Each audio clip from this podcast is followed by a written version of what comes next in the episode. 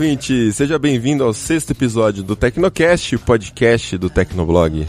O Mobilon não vai poder participar com a gente hoje, mas eu vou fazer a parte dele aqui em sua forma travesti. Adoro perego! Oi, eu sou o Paulo Kiga.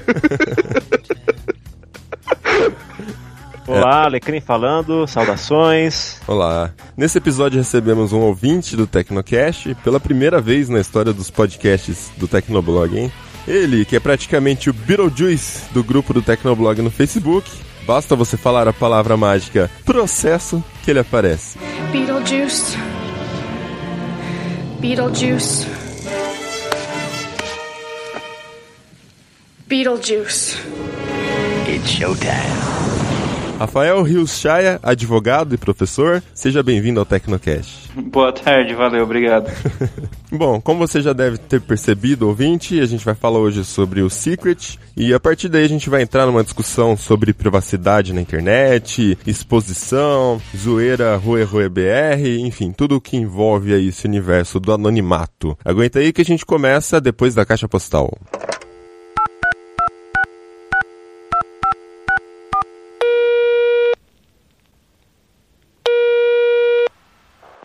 Caixa postal do Tecnocast. Você tem novas mensagens? Começando a leitura de e-mails do Tecnocast, se você quiser pular direto para a pauta, pode avançar o programa para 20 minutos e 42 segundos. Primeiro comentário que a gente tem aqui é do Leonardo Castro e ele diz o seguinte: Parabéns pela nova fase. De todas as mudanças, o que mais me surpreendeu foram os temas do podcast, que agora focam para a discussão de como a tecnologia afeta nossas vidas e da sociedade, de como nos relacionamos com ela. Não apenas sobre tecnologia em si. Isso deixou o clima do podcast bem mais divertido e descontraído, sem deixar de ser relevante. Obrigado, Leonardo. A intenção na troca do programa foi essa mesmo, né? De quando a gente reestruturou ele, de deixar de ser um programa que fala só sobre tecnologia, lançamento, que, pô, isso é meio enjoativo, você não acha, Riga? Acho. Todo pra quem dia. fala disso todo dia, por texto, chegar no fim de semana e começar a comentar isso por voz, enjoa também, né? É, então, mas é cansativo porque a cobertura de tecnologia é o tempo todo isso, né? Só fala de lançamento, rumor, empresa que levou processo, empresa que vazou informação. Ai, cansa, sabe? Acho que a gente adora a tecnologia que é no Tecnoblog, até. Só que o slogan do Tecnoblog 3.0 é tecnologia que interessa, né? Então a gente realmente quer falar das coisas que são interessantes, que são realmente válidas falar na tecnologia, só que sempre puxando pro lado humano. Somos todos pessoas, então é legal discutir isso, o que, que altera no nosso comportamento, como a tecnologia está influenciando a nossa vida e tudo mais. Acho que o objetivo do programa é justamente esse. Inclusive, eu queria agradecer você que está ouvindo o Tecnocast, que está acompanhando a gente nessa mudança. A gente está super feliz, cara, com essa troca, porque a gente está recebendo muito feedback positivo de vocês sobre os temas, né? Sobre o formato do programa, edição, que agora é do Radiofobia, né? Do Léo, o Vivaco e tal. O pessoal tá fazendo um trabalho super legal também. Então, só para agradecer mesmo o pessoal que tá ouvindo, que tá divulgando com os amigos. A gente já cresceu 2 mil assinantes de feeds desde que a gente voltou com o programa. São cinco programas só até agora. Gente já cresceu mais de 2 mil assinantes de feed, tá? Toda semana que a gente lança quinzenal, né? Aparece lá no topo dos mais baixados da iTunes. Já tá batendo agora 11, 12 mil downloads por programa. Enfim, sensacional. Tô adorando fazer e receber os comentários de você ouvinte também. De vocês ouvintes, né? então vamos lá, quais comentários mais a gente tem, Riga? A gente tem o do Matheus Eduardo, ele tem 17 anos, mora em Curitiba e está cursando o terceiro ano do ensino médio. E ele faz referência à nossa pauta dos smartphones em sala de aula e diz que isso realmente não dá certo pela experiência dele, né? Ele diz assim: em 2012, quando eu estava no primeiro ano, pouquíssimas pessoas da minha sala tinham smartphones e as aulas fluíam normalmente. Em 2013, ainda poucas pessoas tinham, e olha que estudo em colégio grande, mas já dava indícios de incômodos aos professores. Agora, em 2014, todo mundo tem, em grande maioria, o famigerado Moto G. Ei, Moto G. Está terrível. O pessoal do fundão não presta atenção nas aulas, fica jogando literalmente o dia todo e nem nas matérias que eles estão levando bomba eles não param. A maioria dos jogos é multiplayer, eles ficam gritando uns com os outros quando ganham ou alguém faz uma burrada. E o pior, estamos no terceiro ano do ensino médio, ano de vestibular, e que vai decidir os rumos que cada um vai tomar daqui em diante. Vários professores professores já desistiram de chamar a atenção de tamanha frequência que isso ocorre. Nem a lei que foi aprovada aqui no Paraná proibindo o uso de celulares em sala de aula conseguiu pará-los. e ele agradece o nosso trabalho. Obrigado, Matheus. Assim, eu comecei uma nova faculdade esse ano, jornalismo, e realmente, assim, é meio inevitável, né? Porque o seu instinto, quando você chega no lugar, já é deixar o smartphone em cima da mesa, né? Daí aparece uma notificação, meu, você vai ter que olhar. Você não vai, tipo, ignorar isso. É, a não ser que você liga o modo acontece- avião, né? Seria o ninguém ideal. deixa no modo avião e ninguém liga o não perturbe. É verdade. Assim, tipo, porque dá aquela impressão que se você fizer isso, vai perder algo urgente, muito Sim. importante. É, alguém lá. vai Você morrer fica- você é, não- você não vai né? ficar sabendo tudo mais. Mas é, é- tem essa questão da distração. É, na faculdade eu acho que é um clima meio diferente, porque não tem, tipo, o pessoal jogando Counter-Strike, sabe? no notebook. Mas é de fato, assim, a, a distração é maior e às vezes é, a gente tem um grupo, acho que toda sala tem isso, tem um grupo no WhatsApp, e às vezes a gente fica comentando e aparece uma notificação e a gente vê e acaba fugindo um pouco do foco, né? Mas, é, assim, eu acho que cada aluno tem que ver o seu limite, né? Não pode ficar prestando sua atenção no celular e deixá-lo de lado. É, a gente falou isso no episódio 5, tô perdendo a conta já, é. Episódio É. 5, que, porra, se você tá pagando uma faculdade, que nem no Riga, né? Tá pagando uma faculdade e tal. Que não é muito, muito barata, né? Pois Tipo, é. Tipo, é burrice, cara, você pagar a faculdade pra ir ficar jogando joguinho. Agora, no colegial, a gente entende que ainda o pessoal é mais jovem, vai porque, entre aspas, é obrigado, ainda não tem muita noção, né? E realmente não é uma lei que vai proibir a galera de ficar no celular, né? Se nem o professor consegue obrigar as pessoas a fazerem as coisas na sala de aula, quanto mais uma lei que não tem nenhum policial ali olhando. Não tem como, né? Controlar. Ó, o Guilherme, de 20 anos, é analista de sistemas, mora em Diadema. Ele comenta aqui: Eu dificilmente sou de mandar e-mail, mas fiz questão de mandar por vocês terem comentado várias dicas que pretendo seguir. Tenho esse problema de quando não recebo notificações e puxo assunto com alguém só para ter o que fazer no celular. A mesma coisa acontece que abrir a geladeira de 10 em 10 minutos. É uma boa analogia, né, cara? Muito verdade. Eu faço isso com o celular, desbloqueando de 10 em 10 minutos e procurando algo novo. Tento evitar ficar usando o celular por muito tempo enquanto converso com alguém, mas recentemente fiz uma entrevista de emprego, na HP até, e o entrevistador ficou 80% do tempo da entrevista no celular. Caraca, que absurdo, cara. Sem olhar na minha cara, achei rude da parte dele. Mas enfim, desculpa é meio longo, abraços, adoro o site, valeu. Caraca, cara, entrevista de emprego é sacanagem, hein? O cara É, ficar no celular. entrevista, supôs que tipo, tá tendo uma conversa com uma pessoa à sua frente. É. E não com alguém no seu celular. Pô, dá a impressão que, o- que o seu futuro chefe já tá falando, foda-se, não quero saber quem você é, sai daqui. né? Caraca, bizarro isso. Tem todas aquelas dicas, sabe? Dicas de como se comportar numa entrevista de emprego.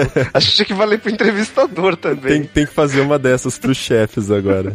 Ah, o próximo que eu vou ler é um comentário, não foi o e-mail, tá? Mas a gente ficou na dúvida se colocava ou não, porque a opinião do cara vai contra tudo que a gente falou no episódio anterior, ele questiona, né, a nossa discussão, mas enfim, a gente tá aqui pra isso mesmo, né? Pra jogar a discussão e tentar encontrar um ponto de vista mais legal. Vamos lá. O comentário é do MS Trey, não sei se é assim que pronuncia, é um nick. Fala o seguinte: Achei bastante contraditório o programa iniciar, criticando a falta de profissionalismo de vários meios de divulgação e passam todo o tempo falando de uma história de uma pseudo-pesquisa de comportamento do consumidor feita em um famoso restaurante. Isso ele colocou em aspas, que ninguém sabe o nome. Claro que a história faz sentido e a reflexão é válida, mas não existe qualquer evidência de que tal história seja verdadeira e quem tanto cobra profissionalismo na divulgação de notícias deveria ter deixado isso bem claro ao invés de divulgar como se fosse verdade. Essa tal pesquisa pode ser apenas um hoax de algum mal amado recalcado que quer ficar de mimimi sobre novos comportamentos. ok. Novas gerações sempre têm novos comportamentos, verdade. Nem sempre bons, né? Um dia disseram que a TV iria acabar com o convívio familiar, pois ninguém mais iria conversar em casa. Sempre lembro da imagem do trem onde ninguém interage. Aí ele colocou um link do blog Chongas, que eu já vi essa imagem antes também, que é um trem bem antiga essa foto preto e branco, pessoal Nossa. de chapéu, tal, terno, né? Com todo mundo com um jornal na mão. A gente já entra nessa discussão. Resumindo, se tanto querem cobrar profissionalismo e credibilidade do mercado de mídia, sejam um exemplo ao invés de só seguirem vendendo um peixe que todos estão vendendo sem saber se realmente é um peixe. Tá. Beleza. Vamos lá, o que, que você quer comentar sobre isso, Riga? Nada. Bom, eu não sei, eu não lembro de ter criticado falta de profissionalismo de meio de divulgação no programa passado. Mas. Nos comentários. Ah, tá. Alguém deve ter falado alguma coisa. Bom, não sei, não lembro, sinto muito, não vou saber te responder essa. Sobre a pseudo-pesquisa, você tá certo. Ah, na verdade, não é uma pseudo-pesquisa. A gente esqueceu de citar isso realmente no programa anterior, mas isso foi divulgado no site Craigslist e, se eu não me engano, foi divulgado de forma anônima, né, Riga? Isso. Então a pessoa divulgou a pesquisa de forma anônima lá no Craigslist. A BBC divulgou, a New York, New York, como é que chama o site? New York Times? Não, não foi o Times, foi o Daily News, New York Daily News, acho que é isso divulgou. Enfim, vários sites divulgaram essa informação. E eu acho que assim, isso não derruba a credibilidade da história. Tá, pode ser que não seja verdade, mas também pode ser que seja. Para todos os efeitos, eu acredito que todas as informações que a gente falou ali fazem sentido sim. Acho que de certa forma, alguns minutos ali podem estar um pouco exagerados, né? Tipo, a hora que a gente fala o cara demora X minutos para tirar uma foto. É realmente uma coisa difícil de você medir quanto tempo o cara demora para tirar uma foto, quanto tempo isso vai atrasar o garçom. Mas eu acho que assim, faz realmente sentido os dados que foram apresentados ali e acho que é uma reflexão válida você pensar em quanto da culpa da demora do restaurante pertence ao restaurante, ao atendimento do restaurante, e quanto pertence a você, que está ali no celular, enquanto você deveria estar tá escolhendo o seu pedido, né? E várias coisas. E eu falo isso assim, como uma pessoa culpada, porque eu faço isso. Eu sou aquela pessoa que vai no restaurante e demora para pedir. A maioria das vezes eu fico sentado conversando, eu fico olhando no celular, e só depois de um tempão que eu faço o meu pedido, né? Não sei se o Rig é assim também, é? Olha, quando você tá com colegas que fazem isso, não tem, tipo, como você evitar você fazer isso também, né? Então. Não, mas eu digo de demorar para pedir, sei lá. Acho que é até normal hoje. É, mas assim, acho que o principal aqui não é nem isso, né? Tem também longe de ficar tirando foto e querer compartilhar o tempo todo o que está fazendo. Enfim, essa discussão a gente já. Tem que fazer check-in. É.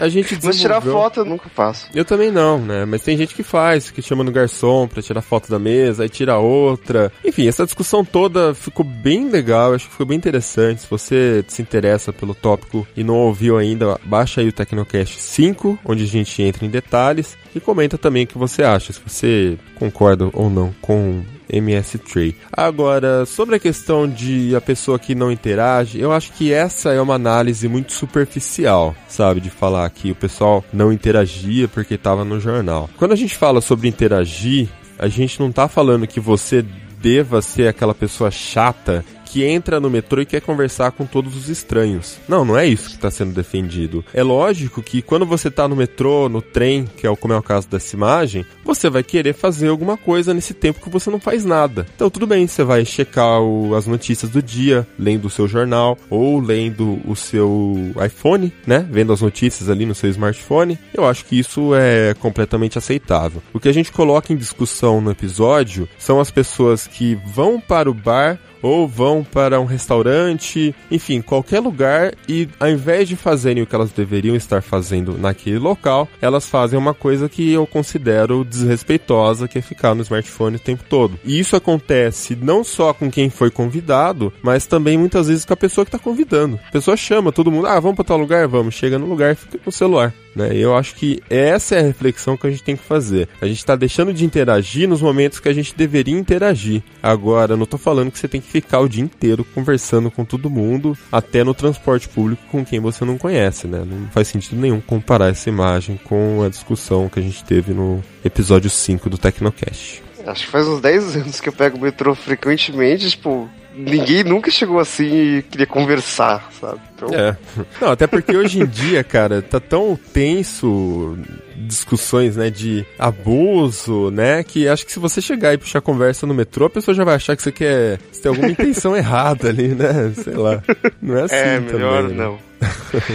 o próximo comentário é do Rodrigo Menezes. E aí ele, ele admite lá, né? Eu sou uma dessas pessoas hiperconectadas que não consegue ficar mais de 5 minutos sem olhar pro smartphone para conferir o que tá rolando nas interwebs. Sou constantemente recriminado por muitos amigos, mas dependendo do grupo, encontro outros tão viciados quanto. Nem mesmo quando estão andando de longboard, esqueço do celular e dou umas paradinhas pra checar as redes sociais.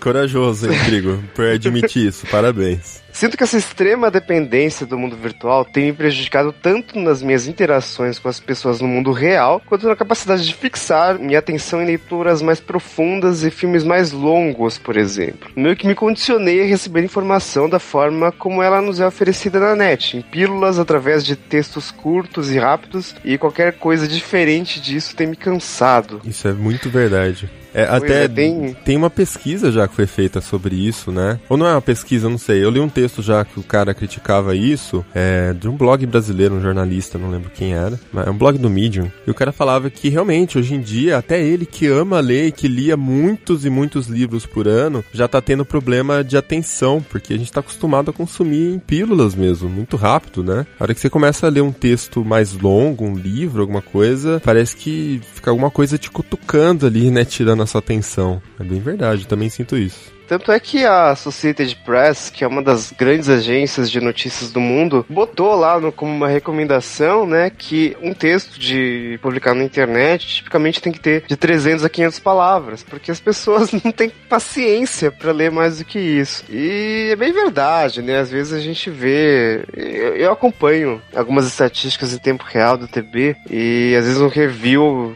Assim, aparece com um tempo médio de um minuto e meio, sabe? Em um minuto e meio não dá pra ler um review de duas mil palavras. assim. É pra você ver as fotos e olhe lá. Né? É verdade. Assim, é meio. Então, só quem realmente tá interessado naquilo ali, de É. verdade, muito mesmo, acaba indo até o final. É, às vezes você acaba fazendo a leitura dinâmica, né? Você lê as partes que te interessam mais e as partes que você não tá tão interessado, você vai passando o olho pra ver se caça alguma palavra-chave. É, essa semana, inclusive, é engraçado isso ter surgido aqui no podcast, porque essa semana eu tava lendo uma matéria da Exame, se eu não me engano, e ela falava sobre uma modalidade nova de compra de imóvel que não chegou no Brasil ainda, é, oficialmente por lei, mas o pessoal já tá praticando tal, a Oder, Odebrecht, como é que fala a construtora lá? Oder- Odebrecht? Odebrecht. É, eles fazem o seguinte, é uma casa de luxo que custa não sei quantos milhões custaria pra você comprar sozinho. Aí eles dividem a casa por 12 e aí são 12 proprietários. Cada pessoa tem direito a usar a casa por 30 dias no ano. Então isso serve pra, por exemplo, uma casa de luxo no litoral nordestino brasileiro, um lugar paradisíaco e tal. Você paga, sei lá, 200 mil e pode usar a casa uma vez por ano. Tem um sorteio, tem uma ordem, enfim. Mas assim, eu comecei a ler o texto, eu li até uma certa parte e aí começou a ficar meio repetitivo algumas coisas e tal. E eu pulei um pedação do texto e fui pro próximo subtítulo, né, lá no final, assim. Aí eu li essa parte tava bem interessante. E aí eu voltei e li a parte que eu não tinha lido ainda.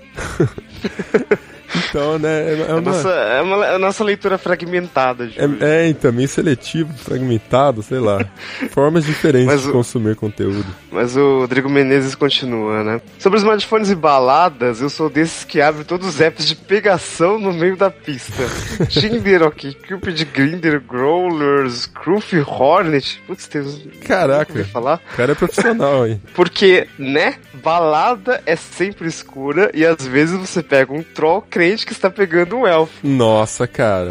Não. Profundo isso, né? Não, como assim? Eu nunca peguei um troll achando que era elfo, não. Mentira, enfim, continua o assunto aí. Acho que é só isso. Se vocês forem comercializar action figures, toy arts dos membros do cast, eu quero um mobilãozinho igual da vitrine do episódio. Oh, legal, hein, ó. Ideia pra loja do Tecnoblog. Tem mais um comentário aqui, é do Kamaski, também não não sei se é assim que fala, mas eu selecionei o comentário dele porque algumas pessoas comentaram isso no post do Facebook também, né? Lá na fanpage do Tecnoblog. Então eu quis repetir isso. Cara fala assim: solução. Todos os celulares devem ficar sobre a mesa. Quem pegar o aparelho paga a conta. Então, cara, a gente chegou a comentar isso durante o Tecnocast, número 5, e eu discordo completamente desse approach. Eu acho que assim, até falo isso no episódio. Não é porque as pessoas não sabem usar o celular que as pessoas que sabem usar o celular não vão poder usar. Tá claro isso? Você consegue entender, Riga? Pra mim, perfeitamente. Então, eu acho que é assim, cara. Eu acho que assim, por exemplo, eu vou pro bar, às vezes tem um monte de amigo que fica no celular o tempo todo, mas eu sei usar o meu celular, eu uso pra emergências, que nem ontem, por exemplo, eu tava no bar e aí eu tava discutindo a pauta do podcast. Discutindo não, né? Surgiu alguns tópicos assim que eu precisava esclarecer, tá? Você tava falando comigo e tal. Então, assim, era uma emergência, eu precisava resolver ali pro episódio de hoje. Usei, cara, em três minutos eu usei ali, não incomodei ninguém, foi bem pontual mesmo se a galera tivesse feito essa brincadeira de deixar o aparelho em cima da mesa, não ia poder ter usado, porque a maioria não sabe usar, né? Enfim, não acho correto. Esses são os comentários então do Tecnocast. Você pode enviar o seu também para podcast@tecnoblog.net. Seria bacana se vocês enviassem, como o Matheus aqui, o Guilherme também já enviaram, que é idade, cidade onde vocês moram e profissão. Facilita pra gente compreender os seus argumentos na discussão aí. E, enfim, manda pra gente podcast@tecnoblog.net que a gente lê no próximo episódio. Agora a gente vai pra pauta da quinzena.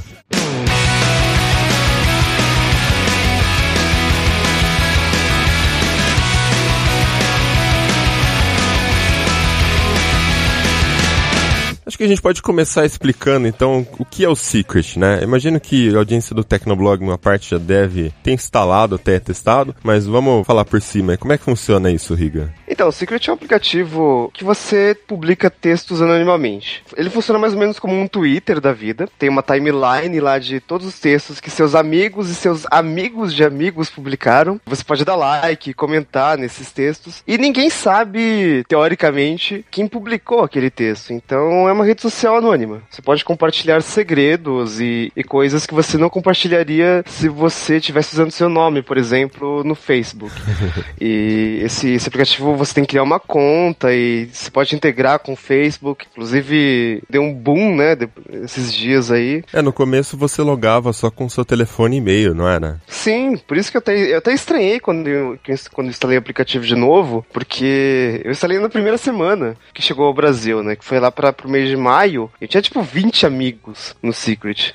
E tinha muita coisa de tecnologia. Então, quer dizer, era o pessoal que tava, Tava restrito ao pessoal que acompanhava novidades em aplicativos, né? tinha um amigo, ou seja, era próximo, não era amigo de amigo, postou uma coisa assim: só aquele tipo de pessoa que comemora quando um app legal sai apenas para iOS e não para Android, ou quando há uma adaptação para o robô verde mal feita. Que pô, não é uma coisa que, tipo, um colega de faculdade publicaria, sabe? É. É, então aí o que acontece? Ele puxava, acho que da, da sua agenda de contatos do smartphone, né, Pra ver quem ali era seu amigo também. Depois que saiu a conexão com o Facebook. Eu lembro que no começo também eu instalei e eu fiquei mais confiante de instalar o aplicativo porque ele não tava sincronizando com o meu Facebook. Então imaginei, pô, imagina eu compartilhar uma coisa aqui, de repente o cara abre no Facebook, sei lá, né, o que pode acontecer. Mas eu acho que foi justamente a integração com o Facebook que fez dar esse boom, né? É, então, hoje eu tenho. Eu falei que tinha 20 amigos, né? Eu fui ver agora, eu instalei de novo só hoje, pra gravar o podcast. Tinha 112. É, aqui tá 170, acho. Nossa.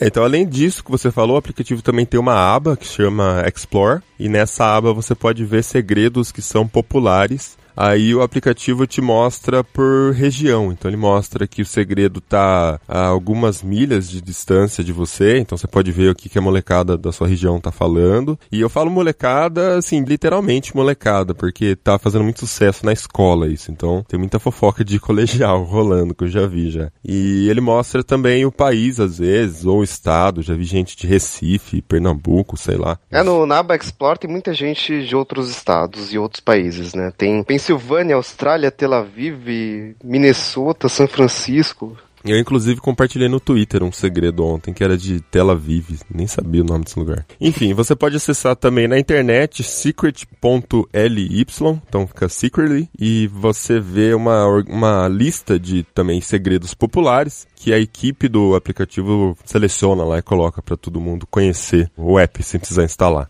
Mas aí, qual é a utilidade prática do Secret? Vocês viram alguma já? Nesse tempo que vocês estão testando?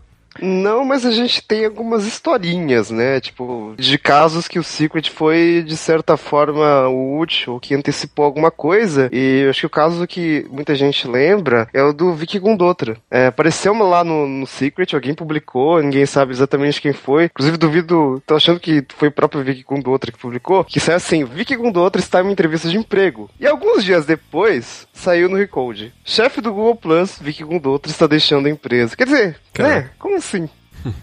Eu vi o, aplicativo realmente como uma coisa de entretenimento, sabe? Eu instalei logo no início, tipo, passou meia hora, eu achei relevante, desinstalei, nunca mais testei de novo, mesmo depois desse boom, né, com a integração do Facebook. Quando eu olhei ele pela primeira vez, eu pensei, cara, isso aqui é, é para você brincar mesmo, pra aguçar a curiosidade de- das pessoas, do círculo de contatos e tal. Eu, sinceramente, até suspeitei que poderia ter um crescimento de um uso mais, digamos assim, maldoso, mais malicioso, mas não pensei que chegaria a tanto, né? Eu realmente pensava que não ia fazer muito sucesso justamente por eu acreditar que seria nessa pegada de ser um negócio para motivar empatia, despertar curiosidade, fazer brincadeiras, coisas do tipo. É, eu também não. Fora- No- Fora isso, não tem muita utilidade, né? Conhecer pessoas não, não é, sabe? Tipo, é, não é. o mais prático para isso, então...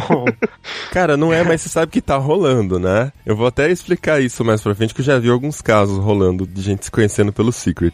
Ai, meu Deus. Mas então, eu não tinha visto. Não, mas aí eu acho que entra naquele ponto que eu falei da brincadeira, né? De, de tentar, sei lá, você vai, vai criando pequenas provocações, assim, vai criando uma espécie de jogo, sabe? Uhum. Aí sim, de repente, nisso você vai intensificando os contatos e pode acabar gerando algo mais aprofundado, por assim dizer. Mas, cara, ele não é um aplicativo com essa finalidade, né? Então, É, não, não, é sei, realmente isso. Uhum. é uma incógnita essa questão de tentar. É é mais difícil do que parece tentar identificar a real utilidade do Secret. Então, ah, então, eu vou contar uns casos que eu vi aqui. No primeiro momento, eu só vi besteira. Besteira mesmo. Tipo assim, anônimo mandando indireta dizendo que estou de consciência limpa, beijos. Cara, se indireta já é uma coisa inútil no Facebook, no Secret, então, que sentido faz? Você tá anônimo. não, não faz o menor sentido, cara. Aí eu vi umas besteiras também, tipo, é, eu vou pedir até uma licença meio que poética aqui no início do episódio, porque a gente vai falar muita besteira aqui. A gente vai ter que dar o coach do- das coisas que a gente andou lendo. Então, já peço desculpa por antecipação. Mas e umas coisas, tipo, nada a ver. Tipo, ah, eu gosto de tomar banho depois que eu cago. Eu não preciso de um aplicativo pra isso, sabe? Mas e umas coisas também, tipo assim, menina, não curto menina que fuma, cara falando que curte TouchWiz também foi engraçado. Tem muito conteúdo GLS, no primeiro momento eu vi bastante coisa assim GLS. Até aí ainda não tinha visto muita utilidade no aplicativo. Mas aí apareceu na mania do tempo um tópico sobre DST. E aí eu vou ter que contar pra vocês como é que era o tópico. Era uma pessoa que ela falava que a maioria das pessoas acham que DST, HIV é o tipo de coisa que só acontece com o seu vizinho, mas nunca com você. Aí o autor falava que ele era portador, né? E que ele achava engraçado o fato de ele trombar na fila do postinho de saúde todas as minas que posam de deusas da balada, sabe? Segundo ele, hoje em dia você não sabe quem é portador do HIV, porque não é uma coisa que fica aparente, mas muito dos seus amigos e conhecidos com certeza têm HIV e às vezes eles nem sabem também. Segundo ele, a coisa tá feia, assim. Então, nos comentários a gente via muita, cara, mas muita gente mesmo comentando que também tinha o HIV. Esse cara não era meu amigo, ele era amigo de amigo, né? Mas no comentário tinha muita gente, cara, falando que também tem, ah, explicando pra todo mundo que leva uma vida normal, que hoje em dia não tem mais nada a ver com o filme do Cazuza.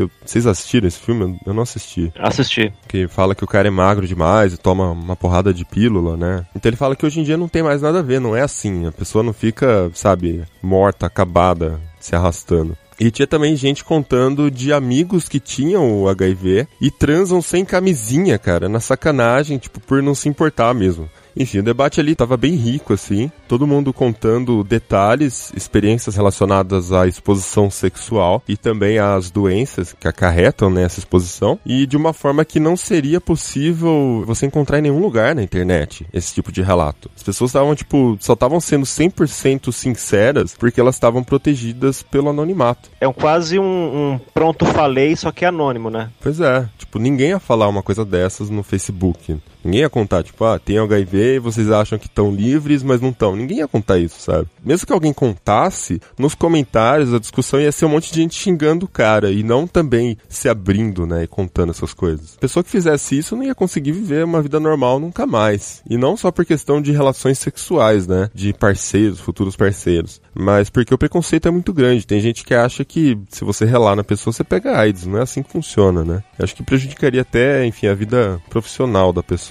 se bobear. Na- às vezes, na verdade, o que acontece é que a pessoa, ela quer, de fato, deixar isso claro, às vezes até para ter um exercício de deixar a consciência limpa, né? Ter um, um peso a menos para carregar, mas ela de fato não consegue soltar isso pelos motivos óbvios, né? Se ela deixa claro para todo mundo que tem HIV ou qualquer outra condição que é cercado de tabus, né? Que infelizmente é o que acontece até hoje, a questão do HIV é cercado de tabus. Se ela fizer isso, se ela deixar claro, ela vai ter que estar ciente que vai ter uma consequência negativa, né? Que vai ter preconceito, vai ter excesso de cuidado por quem tá perto, achando que a pessoa tá sempre doente, precisa de, de um tratamento especial, enfim. Uhum. É realmente uma questão bem, bem delicada. Então, e era interessante porque assim, a galera que tava ali comentando, tava todo mundo falando, tipo assim, porra, cara, eu tenho HIV e vivo numa boa, não mudou em nada. No primeiro momento, você, porra, você bate uma depressão, né? Caraca, minha vida acabou tal. E aí os caras contando que não, tipo, a única coisa que eles têm que se preocupar é em tomar alguns remédios que você tem que tomar diariamente, né? Mas até um cara comentou assim, porra, mas e aí? Tem gente que toma Deca, Durateston, sei lá, que é bomba de academia, né? Tem gente que toma Whey, tem gente que toma, sei lá, ma- maltodextrina, né? Todas essas coisas que você toma em academia, toma todo dia. Eu tomo um remedinho também que é pro HIV, sabe? Que é pra manter minha imunidade alta e tudo mais. Fora isso, eu só vou ter problema se eu tiver alguma doença, gripe, pneumonia, né? Porque como a imunidade tá baixa, você qualquer coisinha te derruba, né? Então, o cara falando numa boa, achei legal isso. Porra, você não ia conseguir ah, esse tipo de relato em nenhum lugar. Acho que só num grupo tipo alcoólatras anônimos, né? Ou então não, às vezes até em fóruns mesmo, que tem tópicos específicos, precisação se você acha esses grupos. A questão é que para chegar nesses grupos, nesses fóruns, nessas comunidades fechadas, enfim, não é muito fácil, né? A vantagem é que agora você, dando esse exemplo, começa a perceber que utilizar uma ferramenta como o Secret, é, você consegue expor esse ponto de vista para outras pessoas que não sofrem do mesmo problema. De repente, Sim, é aquela é. questão de gerar empatia, né? Porque, por exemplo, se a gente tá falando aí da questão do HIV, o cara pode participar de um fórum na internet, uma comunidade, um grupo no, Facebook, qualquer coisa do tipo. Grupo restrito. Mas, como é um grupo restrito, somente pessoas que compartilham daquele problema vão estar acessando. Seja um familiar, seja alguém que realmente tem a doença. Agora, as discussões que tem ali podem ser realmente úteis e tal, mas ela não expõe um problema de maneira pública, né? Agora que você falou, dá, realmente dá pra perceber que se colocar no Secret ou qualquer coisa parecida, dá pra despertar a atenção de outras pessoas pro assunto, né? É verdade, é uma forma de você mente. conscientizar é, o público.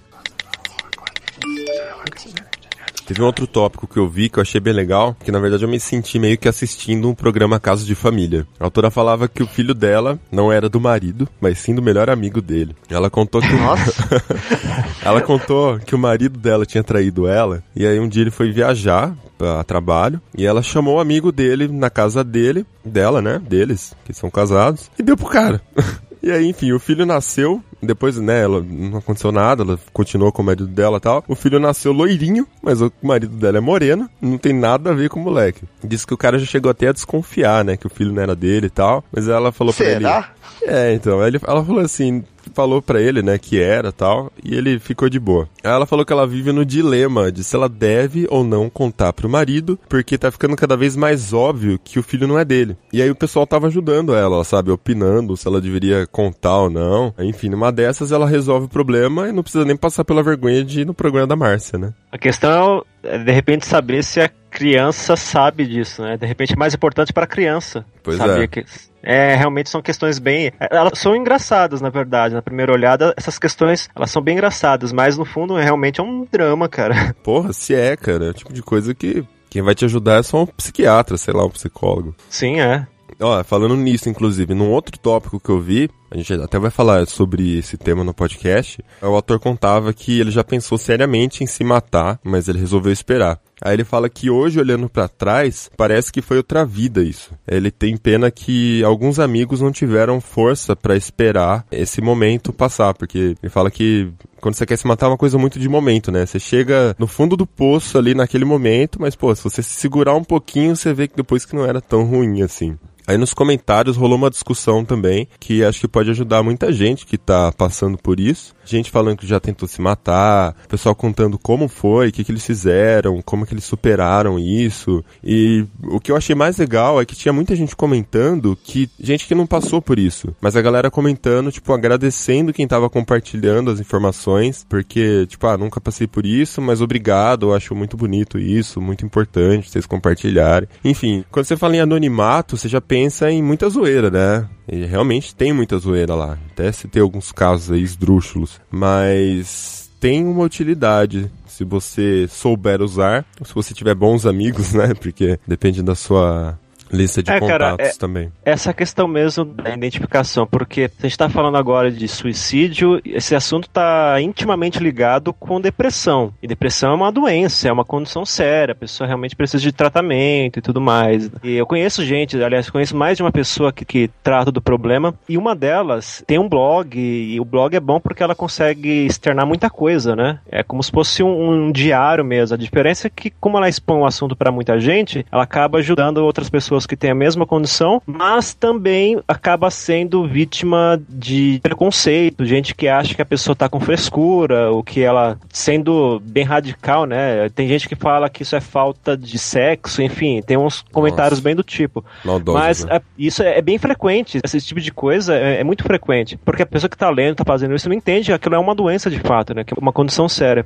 Mas ah, o que dá pra perceber é que geralmente isso acontece quando a pessoa tá bem identificada, ou seja, ela- se ela escreveu isso num blog, tá lá o nome dela, ela fala, ela tem lá um- uma página sobre que fala, mesmo que de maneira resumida o que ela faz da vida, enfim, as pessoas sabem quem ela é. Agora no, no Secret ou em alguma coisa similar que venha aparecer por aí, a pessoa tem a vantagem do anonimato, né? Então, como não dá pra identificar a pessoa, dificulta um pouco esse julgamento, esse preconceito, né? É verdade. E outra coisa que vem acontecendo bastante também no Secret, é, agora acho que tá um pouquinho mais controlado depois que saiu na mídia, mas são casos de exposição. Gente compartilhando segredo de ex, compartilhando, difamando ex mesmo, né? Sei lá, ex, qualquer pessoa envolvida também. E utilizando o Secret com uma coisa que a gente já viu bastante no WhatsApp, que é divulgar foto de gente pelada, né? De conhecido pelado. Já teve gente se ferrando com isso, inclusive, porque o Secret tem uma equipe que analisa todas as publicações que foram reportadas, né? Quando você vê um segredo que você acha inapropriado, você pode reportar, e aí tem uma equipe que vai analisar o conteúdo. Segundo o que eu ouvi dizer, se uma publicação é imprópria, como esse caso de exposição, eles abrem o nome do autor no post, ali no post mesmo no aplicativo, para que a pessoa que foi atacada possa procurar um meio legal de se defender.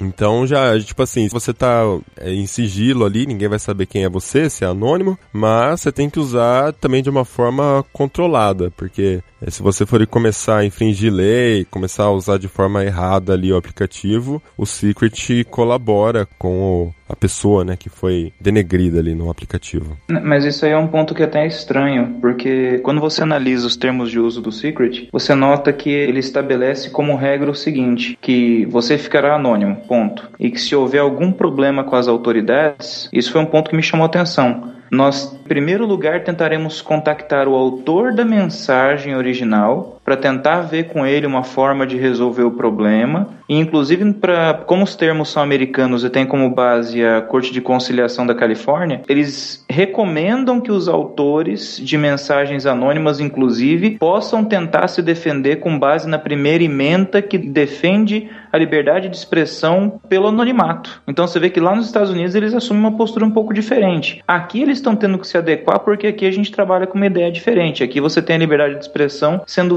vedado o anonimato. É proibido E um o ponto, anonimato, né? Então, e um ponto que vocês falaram que a gente tem que ficar um pouco esperto, que o pessoal não se liga nesse detalhe. O login hoje você pode fazer pela conta de Facebook. Hoje todo mundo está logando pelo Facebook, porque você tem muito mais acesso aos segredos dessa forma. Só que eles sabem quem é que está por trás do login, poxa, isso é óbvio. Uhum. Eles têm como, então, o anonimato não é tão anônimo assim. Eles têm realmente acesso a quem é o autor de cada um. Sim. Se chegar uma situação em que a justiça vai interferir e der uma apertada, Eu tenho certeza absoluta que eles entregam todos os dados de quem postou a informação mesmo. É, mas eu acho que é o certo, né, na verdade. Sim, mas é certíssimo isso. Agora, o que eu acho estranho é que essa política da entrega dos dados às autoridades, eles não fazem constar na política de privacidade deles. Eles fazem constar que eles vão tentar contactar o autor primeiro e depois ainda falar para ele se defender com base no anonimato. Um comportamento que, ao meu ver, pode acabar estimulando aí algumas ações negativas pelo aplicativo, porque estimula a ideia do anonimato.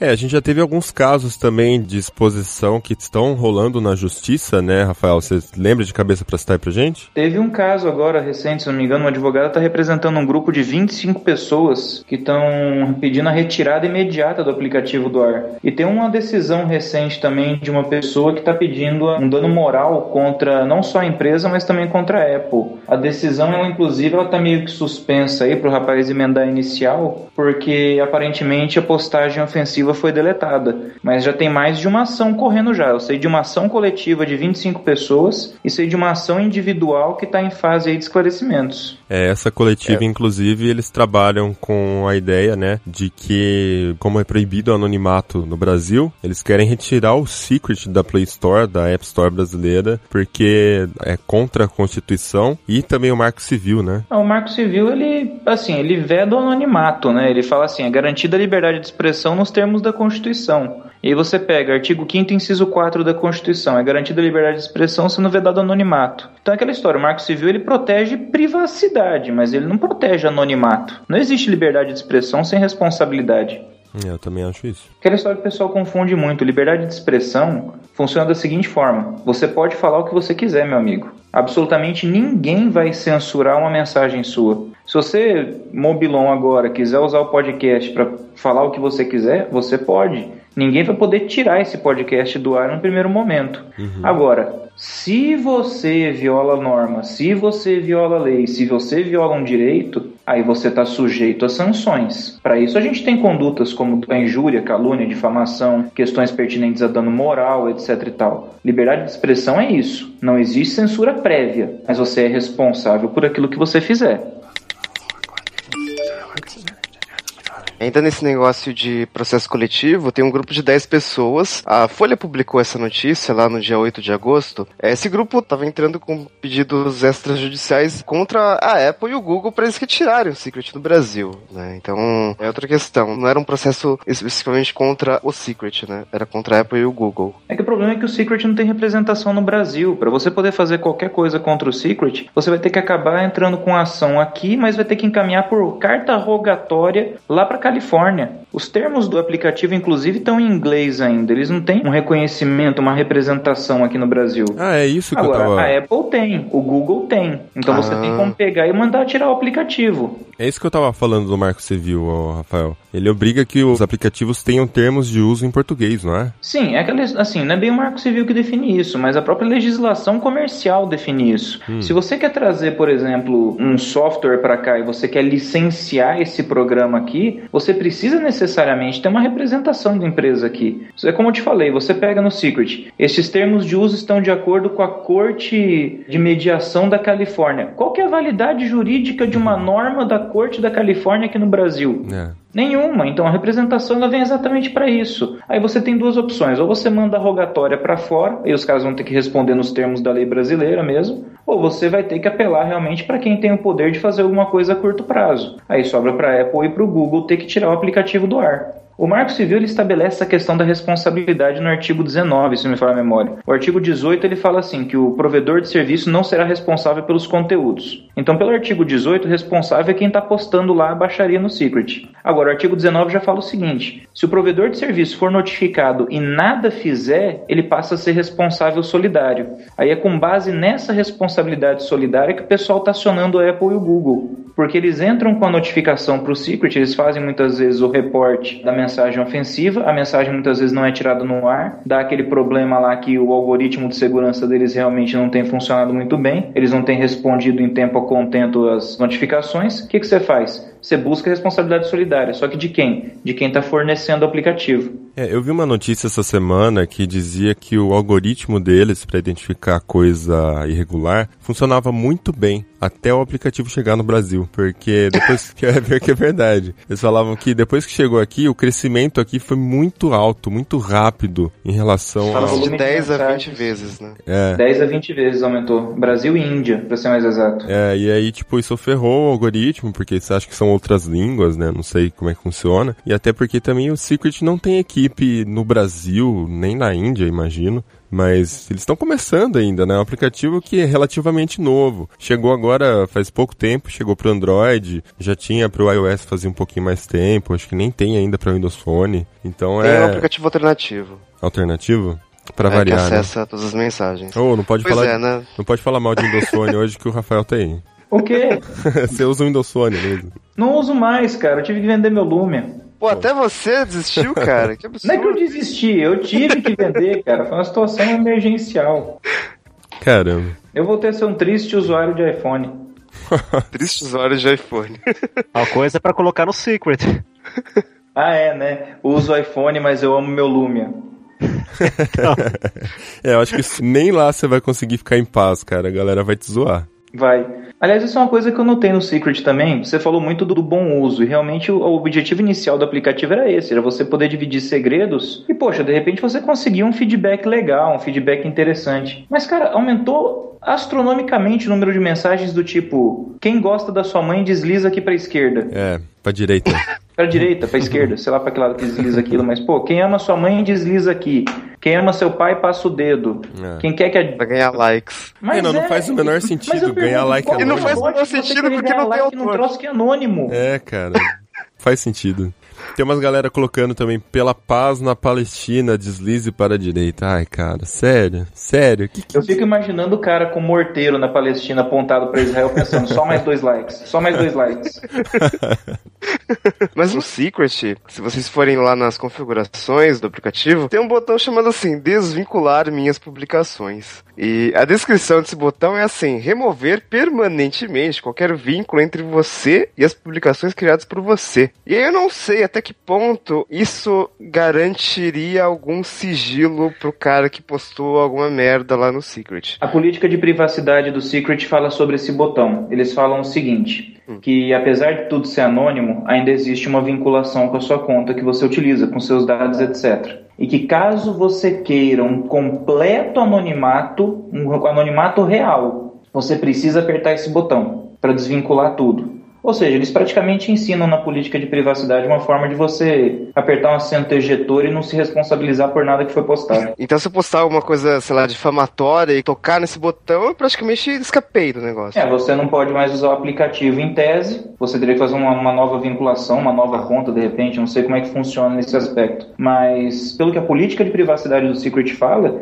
isso desvincula completamente a mensagem que você postou daquela sua conta original. Cara, Fica como se fosse uma mensagem solta, largada. Eu não acho que Você não é vai mais possível. poder seguir, você não vai receber notificações, ela fica lá solta, sem nenhum vínculo, e se alguém tentar rastrear, não vai saber de que conta veio. Então, Isso então pelo você menos tá- é o que eles falam. É, você tá me dizendo que lá nos servidores do Secret, eles não tem mais nem, em nenhum lugar uma associação na tabela deles lá de que aquelas mensagens são do autor. Eu não acho que isso é Exato, possível. pelo, pelo que eles falam na política de privacidade deles, sim. Não tem nenhum É, backup também- perdido em algum servidor dentro do Secret que mostra quem que era o autor antes de rolar é, esse desvínculo. Eu não acho que isso é possível, Ó, até porque se... É, é provável que haja. Eu acredito que haja ainda alguma informação. Eles falam que não.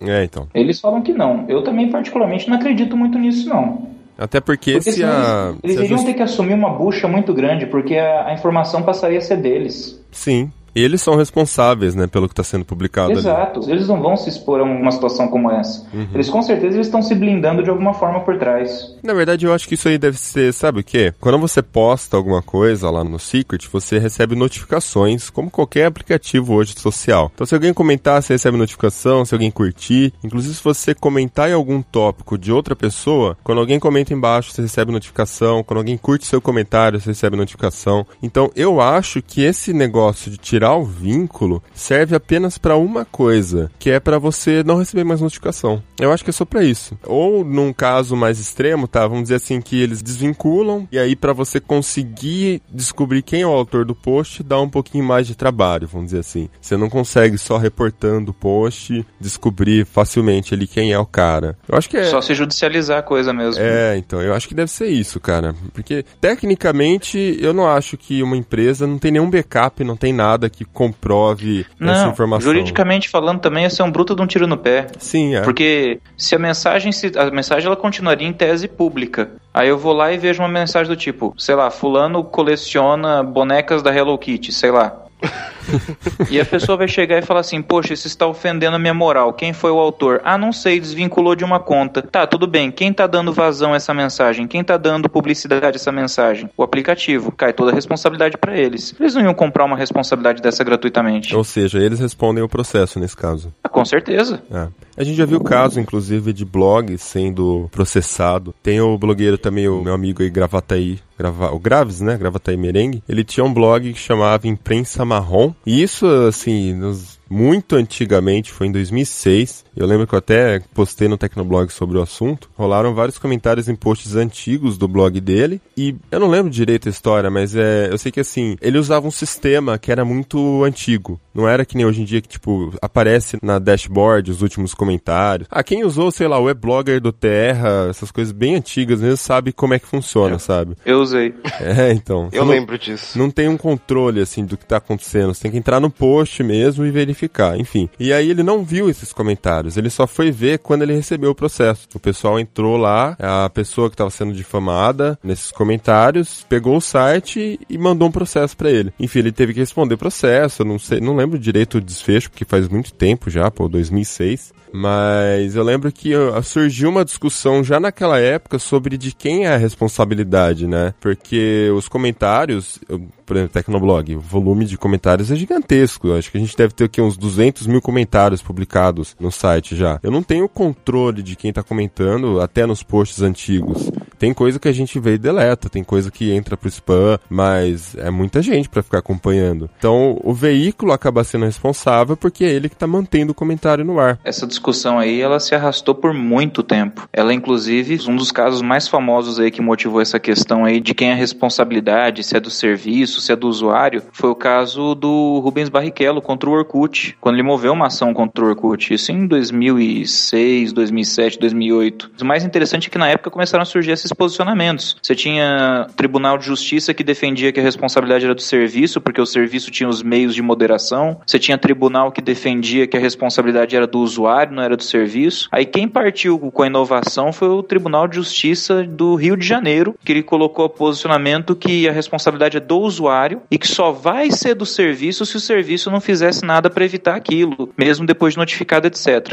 Esse posicionamento do TJ do Rio de Janeiro ele foi reforçado, ele foi referendado pelo STJ, o Superior Tribunal de Justiça, num voto da ministra Ellen Grace, e foi a base para a redação do artigo 18 e 19 do Marco Civil da Internet. Olha que Ou legal. seja, se hoje você tiver alguém postando alguma, alguma situação irregular, uma mensagem de ódio nos comentários do Tecnoblog, o site não é responsável por absolutamente nada. A responsabilidade é do comentarista. Então você consegue antes passar por um processo de falar, não, foi esse cara que comentou, tô aqui o e-mail dele, fala com ele. Te- Existe isso hoje, então. Sim, claro que existe. Ah.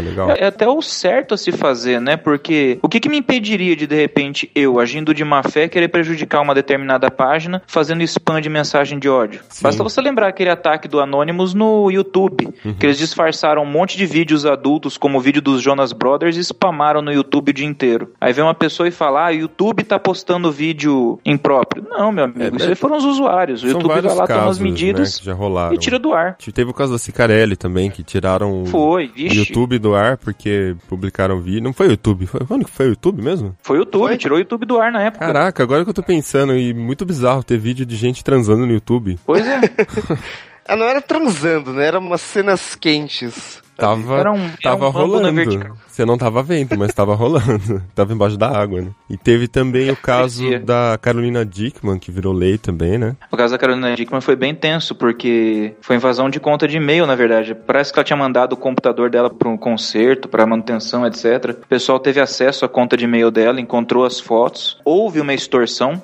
Eles cobraram dela um valor de 10 mil reais para que as fotos não fossem divulgadas. Ela tomou a medida certa, ela não cedeu à extorsão. Os caras foram lá e jogaram as fotos na rede. Inclusive, toda a discussão foi o que motivou a edição da Lei 12.737, a famosa Lei Carolina Dickman, que criou o artigo 154A no Código Penal que define o crime de invasão de dispositivo informático. Que foi uma das primeiras iniciativas que a gente teve com relação à proteção de dados, né? Proteção da privacidade online, etc. Ô, Rafael, mais uma dúvida aí. Se ela tivesse pago esses 10 mil pro cara, pra ele não divulgar as fotos, e aí depois ela colocasse o cara na justiça, como é que aconteceria isso? Como é não, que ela é? poderia, numa boa, sem problema nenhum. Por isso que eu falei, o ideal é você não ceder a esse tipo de comportamento, porque senão você reforça esse tipo de comportamento. Uhum. O cara vive disso muitas vezes. O cara vive de fazer essas ameaças, essas Não, extorsões. mas, assim- Se ela tivesse pago de qualquer forma e tivesse, de repente, descoberto quem é o cara, ela poderia processar do mesmo jeito, Ah, de mas qualquer ela não forma. descobriu quem era o cara? Só o que houve teria sido o exaurimento da conduta.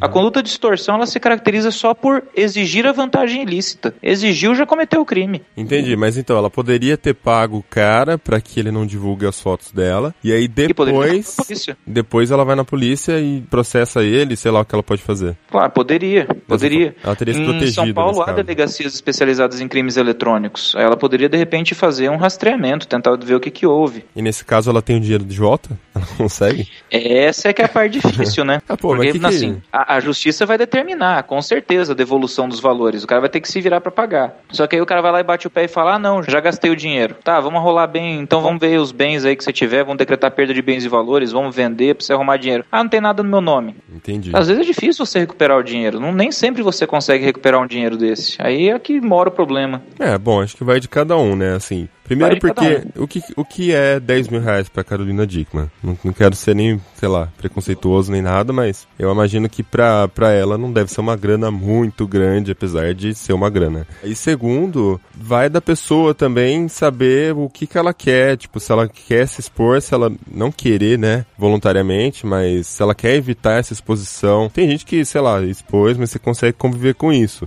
Mas de Ah, mas repente, isso poderia acabar com uma pessoa, sabe? Esse tipo de exposição. Não, mas aí entra também um pouco a questão da privacidade, né, cara? Porque aquela história. Ah, ela se expôs, ah, ela tirou as fotos. Cara, mas ela tirou as fotos pra mandar pro marido. Não, sim, não é isso que eu tô falando. O que eu tô dizendo é o Não, não, eu seguinte. sei, eu sei. Quando ela é, assumiu essa posição de não pagar a grana pro cara, ela assumiu um risco. É um risco Sim. calculado, né? Mas ela sabe o que, que ela vai perder ali, né? A privacidade dela. Então, por isso que eu falo, às vezes ela poderia ter pagado o cara, ela não ia ter as fotos divulgadas. Então vai muito da pessoa. Esse tipo de exposição pode acabar com uma pessoa. A pessoa pode entrar em depressão, se matar e tudo mais. Não foi não, o eu concordo dela. com você, viu? Mas também tem um outro risco, viu? Que é o risco de você pagar e o cara divulgar do mesmo jeito. É verdade. É. É, então entre, entre pagar e ter divulgado e não pagar e ter divulgado, economiza 10 pau aí. É, é verdade, é. Não, não, tá, não tava levantando essa hipótese aqui na minha cabeça. Uma história no Secret que aconteceu antes mesmo do aplicativo chegar ao Brasil, né? Foi no comecinho de maio. Foi quando um cara, um anônimo lá, publicou que os novos AirPods, da, os fones de ouvidos da Apple, iam ter sensores, com sensor de batimento cardíaco e pressão sanguínea. Eles iam exigir conexão Lightning, né? Não seria mais aquele padrão 3,5 e tudo mais. Que Quer viagem, dizer, cara. Meio, meio bizarro, né? E- E como é que Pô. o fone de ouvido vai monitorar batimento Não. cardíaco? Não, e como é que você vai carregar a bateria do iPhone, que é uma porcaria, eu tenho um e eu sei, eu posso falar, e ouvir música ao mesmo tempo, sabe? Tipo, seria impossível. Ah, mas o carregamento ia ser pelo Lightning? Não, ele exigiu a porta Lightning, senão Ah, conectaria porta- no 3,5 Ah, tá. milímetros. É, Uhum. então. E daí é, vários sites publicaram, inclusive o Mashable, e que, que publicou a notícia da- que era falso depois, né? Isso caiu no Secret, e muitos veículos publicaram essa notícia dos AirPods. Provavelmente porque eles estavam. Eu não sei se a história do Vicky Gondotra foi antes, mas talvez teve essa influência, né? Putz. meio difícil ficar confiando no que acontece lá, né? Mas essa história dos AirPods, inclusive, provavelmente o cara se aproveitou da história de que a Apple tinha patenteado algo assim, né? Um fone de ouvido com sensores, né? Então. É, você- se você for pensar também, esse negócio de anonimato abre espaço pra vazar informação mesmo interna da empresa. Sim. O funcionário pode vazar e ninguém sabe quem tá vazando. É lógico que daí ninguém vai ser tonto de fazer isso trabalhando num Google da vida, porque né, a empresa é uma empresa muito poderosa, tem muitos advogados, os caras vão conseguir descobrir rapidinho quem foi que vazou a informação. Tem alguma lei que proteja isso, Rafael? Você sabe dizer? Isso aí geralmente é sigilo industrial, né? Isso aí geralmente trabalha com sigilo industrial. O cara, quando começa a trabalhar numa empresa dessa, isso é cláusula básica em contrato. O cara não pode sair falando tudo o que acontece dentro da empresa, ou os produtos da empresa, sob pena de responsabilidade civil e administrativa. O cara Assim, pode perder emprego, paga multa e caramba quatro. A partir disso, uma empresa consegue obrigar o Secret a revelar quem postou? Com certeza, Ah, tá. com certeza. Vixe, lei de propriedade industrial. Ah, legal. Eu vi bastante, bastante não, eu vi algumas coisas, na verdade, de gente postando sobre fofoca de mundo de startup. Então, o cara falando que tal empresa conseguiu investimento de tantos bilhões, outro falando que a empresa tá pra fechar. Aliás, eu vi algumas coisas sobre o Ndu, inclusive. Isso aí já pode dar uma outra dor de cabeça que pode enquadrar como especulação financeira, especulação mercado de ações, etc. Hum, é, Seja mas uma é outra dor de cabeça. essas empresas não tem nada, nada né, no mercado de ações, Não? são startups só. Ah, startup, tá É, disfarce. e, mas assim, o cara falando que a empresa estava precisando urgentemente de um investimento de um milhão e não estava conseguindo de jeito nenhum. Esse Ndu, inclusive, que é um app de gerenciamento de tarefas, né? Eles têm também outros apps dentro da, dessa suíte, mas enfim, o cara falando deles que estavam precisando, de um outro que conseguiu, e aí a galera falando, porra, mas os caras não geram lucro nenhum, os caras não têm nenhuma perspectiva de futuro, enfim, achei engraçado mais por ver o backstage aí do mundo do Vale do Silício pelo aplicativo, achei isso interessante. Numa dessas, alguém pode até criar algum post pra criar um rumor, tipo, criar um. promover um- alguma coisa que a empresa tá pra lançar e ele coloca ali como se fosse um vazamento de informação, né? Pra criar uma expectativa, né? Eu não vi isso ainda, mas é bem possível. Bom, a gente tá falando então o tempo todo aqui do secret, de privacidade, de anonimato. Acho que a gente pode se aprofundar nesse lance de privacidade agora. Afinal, pergunto para vocês: existe privacidade na internet ou não? Não. Não. Não. Pronto, próximo assunto. Ah, ok, beleza, acabou o podcast, gente.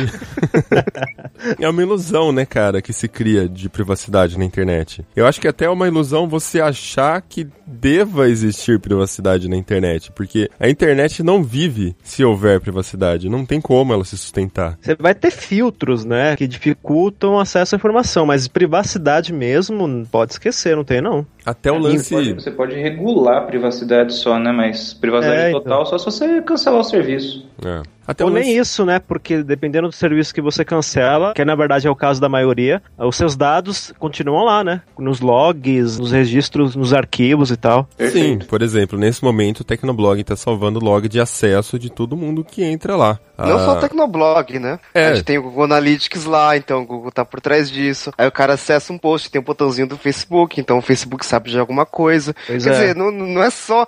é impossível, assim, você entrar num site e achar que só aquele site vai ter alguma informação sua, né? Porque sempre tem algum arquivo, algum JavaScript, um arquivo captando os seus dados de, em outro servidor, né? Sim, inclusive tem o AdSense, que monitora as páginas que você está acessando, os links que você clica, para tentar te mostrar a publicidade contextual. O Facebook, os ads que eles mostram na sidebar, qualquer navegação que você faça na web, eles, eu não sei exatamente como é que funciona isso, mas eles já estão exibindo informação relacionada a isso. Isso é muito bizarro. E É. eu acho que é o maior exemplo para as pessoas comuns entenderem que não existe privacidade na internet, né? Que todo mundo sabe por onde você tá andando. Se você uma loja, é, eu tô acessando uma loja de roupas lá, no, sei lá, no navegador. Aí entrei no Facebook e de repente apareceu na, na barra lateral uma de camisa xadrez lá, sabe?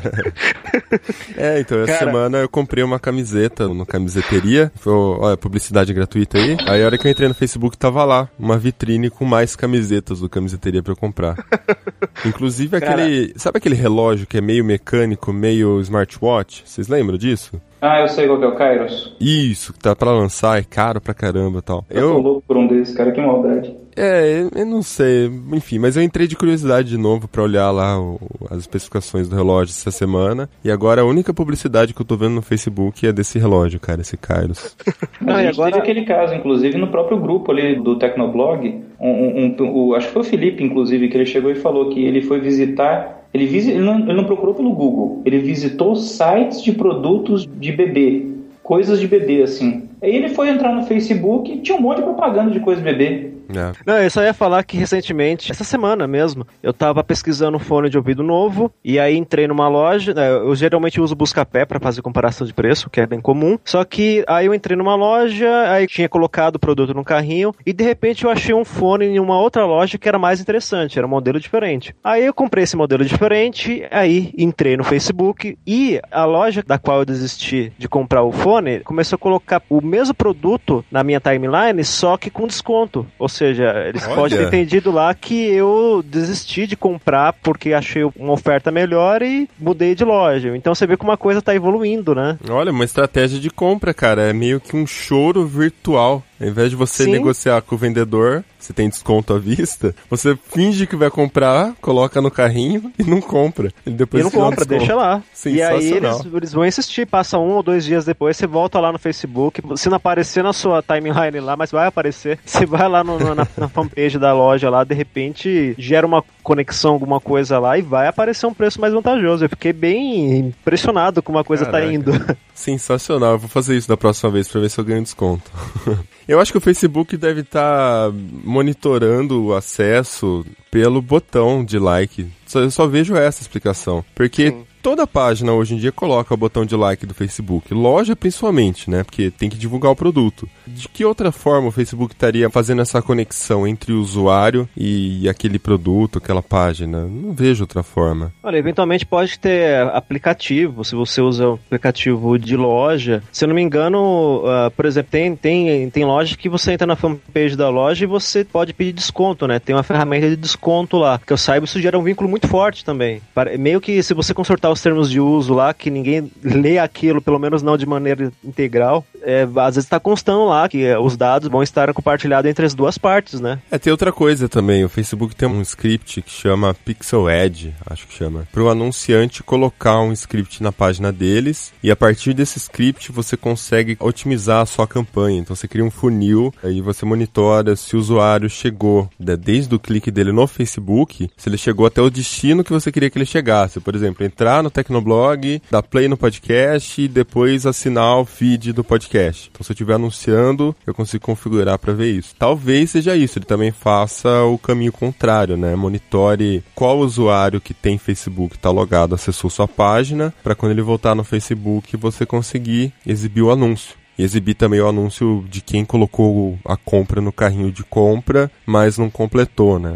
Aí acho que é possível também. É, e na verdade não é algo tão avançado assim. É, é uma tecnologia avançada, só que ela não é inalcançável, por assim dizer. Você pode, pelo próprio Google Analytics, por exemplo, criar uma estratégia desse tipo. Você pode criar metas lá e a partir dessas metas você pode verificar que tipo de campanha tem mais sucesso a partir do Facebook, né? De gente vindo do Facebook, ou vinda do Twitter, ou vinda da busca orgânica do Google. E aí, com base nisso, você vai se ajustando, né? Vendo o que funciona, o que funciona melhor, etc. E você consegue, com com uma ferramenta que é gratuita, né? Ou pelo menos é, tem um custo baixo, você consegue criar coisas incríveis usando esses dados que na verdade parece que são poucas coisas que a gente acessa, que tem tá à disposição, mas é, é muito, é um volume grande de dados. É verdade. Veja só, o problema não é só a quantidade de dados, o problema é a conexão que você cria entre eles, né? Isso que vai traçar o seu perfil de compra, seu perfil de usuário, enfim.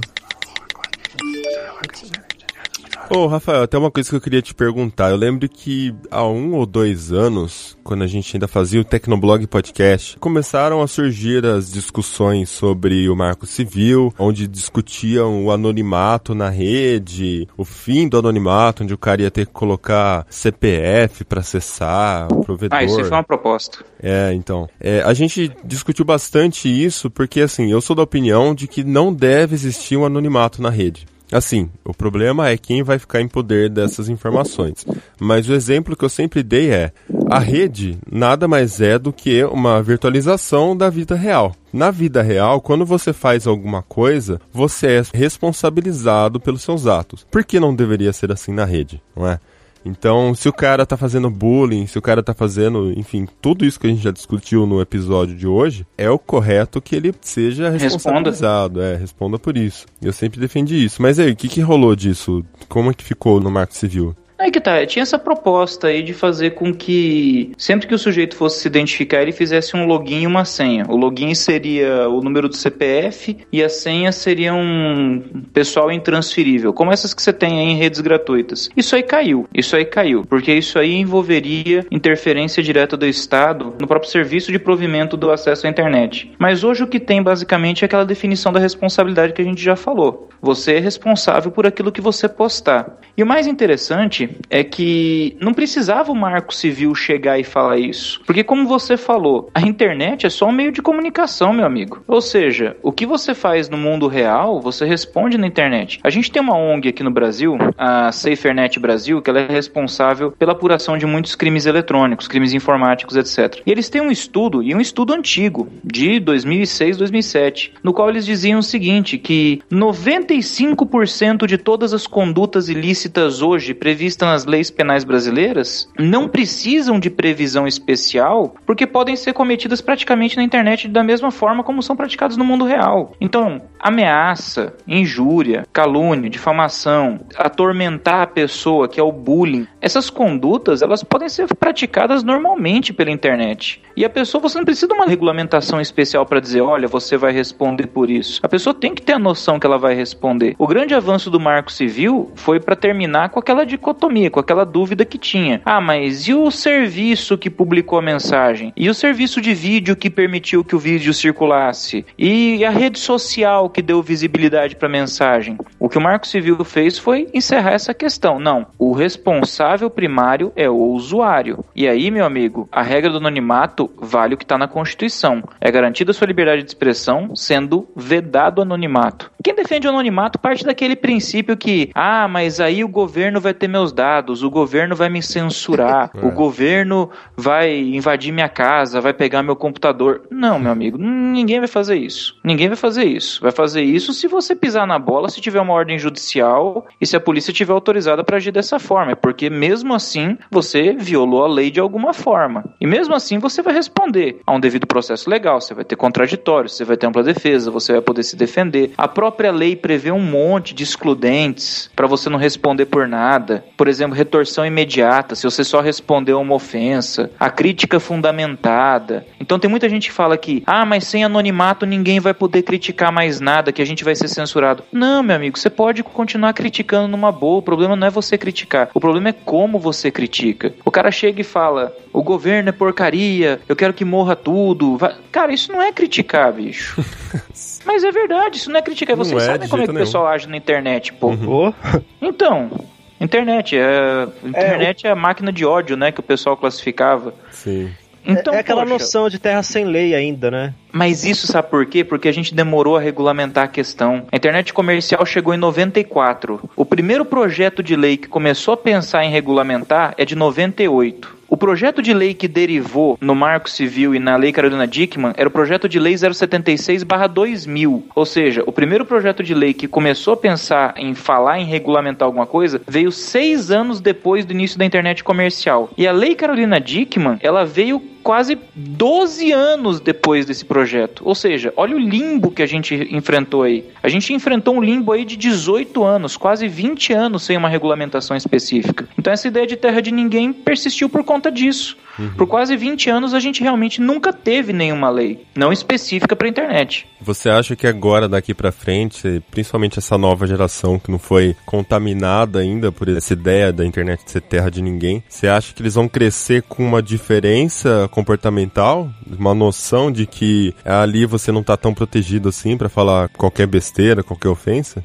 Por causa do Marco Civil, né? Se os. Por conta do Marco Civil sozinho, não, né? Porque o Marco Civil sozinho ele não faz milagre. A gente precisa de um monte de regulamentação ainda. Por exemplo, proteção de dados. A gente tem um projeto de lei de proteção de dados que está parado na Casa Civil desde 2013. Direitos autorais. Tem um projeto de reforma da lei de direitos autorais que está parada. Só vai ter uma mudança de pensamento realmente dessa atual geração de duas formas fundamentais. Primeiro, tem que ser dado publicidade para esses casos de responsabilidade que estão rolando na internet. As pessoas precisam ver que há responsabilização. As pessoas precisam ver que há responsabilidade ali dentro. Que se elas usarem a internet para difamar alguém, para xingar alguém, para expor alguém ao ridículo, ela vai poder responder por aquilo. E outra coisa que a gente também tem que trabalhar e que não tem como fugir disso, desculpa, é educação. É. Não dá para você esperar uma mudança de pensamento de uma geração de jovens que está acessando a internet hoje se os pais desses jovens não educarem esses jovens em casa e dizer: olha, meu filho, aqui não é terra de ninguém, aqui você não pode agir dessa forma, não. Não é porque você tá escondidinho atrás de um avatar que você pode encarnar um trollzinho e sair xingando todo mundo. Senão, senão vira igual aquele desenho do Pateta, pô. Você lembra do senhor volante? Cidadão de bem, o cara respeitável por todos, entra no carro, vira um monstro. O computador hoje é igual, cara. Você é um cara super educado, super sociável, sentou atrás do teclado, você vira um troll. É verdade. Até Então, no- assim, o negócio é parte um pouco de educação e tem que partir dessa consciência de que não tem impunidade. Tem muita gente que parte daquele princípio, ah, o que eu faço na internet não dá nada mesmo. Dá, meu amigo. Pior que dá. Teve um caso famoso lá da época da eleição da Dilma, daquela moça que usou o Twitter pra falar, ó, gente, nordestinos, tá, quem né? tiver em São Paulo aí, afoga o nordestino, você lembra? Lembro, lembro. Então, aquilo lá deu 18 meses de detenção. Ah, é? Ela foi presa? Ela foi tudo mais? condenada, deu 18 meses de detenção por injúria racial, cara. Caraca. Deu, ixi, saiu em tudo quanto é jornal na época. Ou seja, uma tuitada, hein? É, não, eu Uma lembro que ela foi. Eu lembro que ela foi, né, que ela recebeu a sentença e tal. Até a gente noticiou isso no Tecnoblog. Mas é que aqui no Brasil é difícil você ver caso desenrolando de mulher que foi presa. É bem difícil ver isso na mídia, alguma coisa rolando.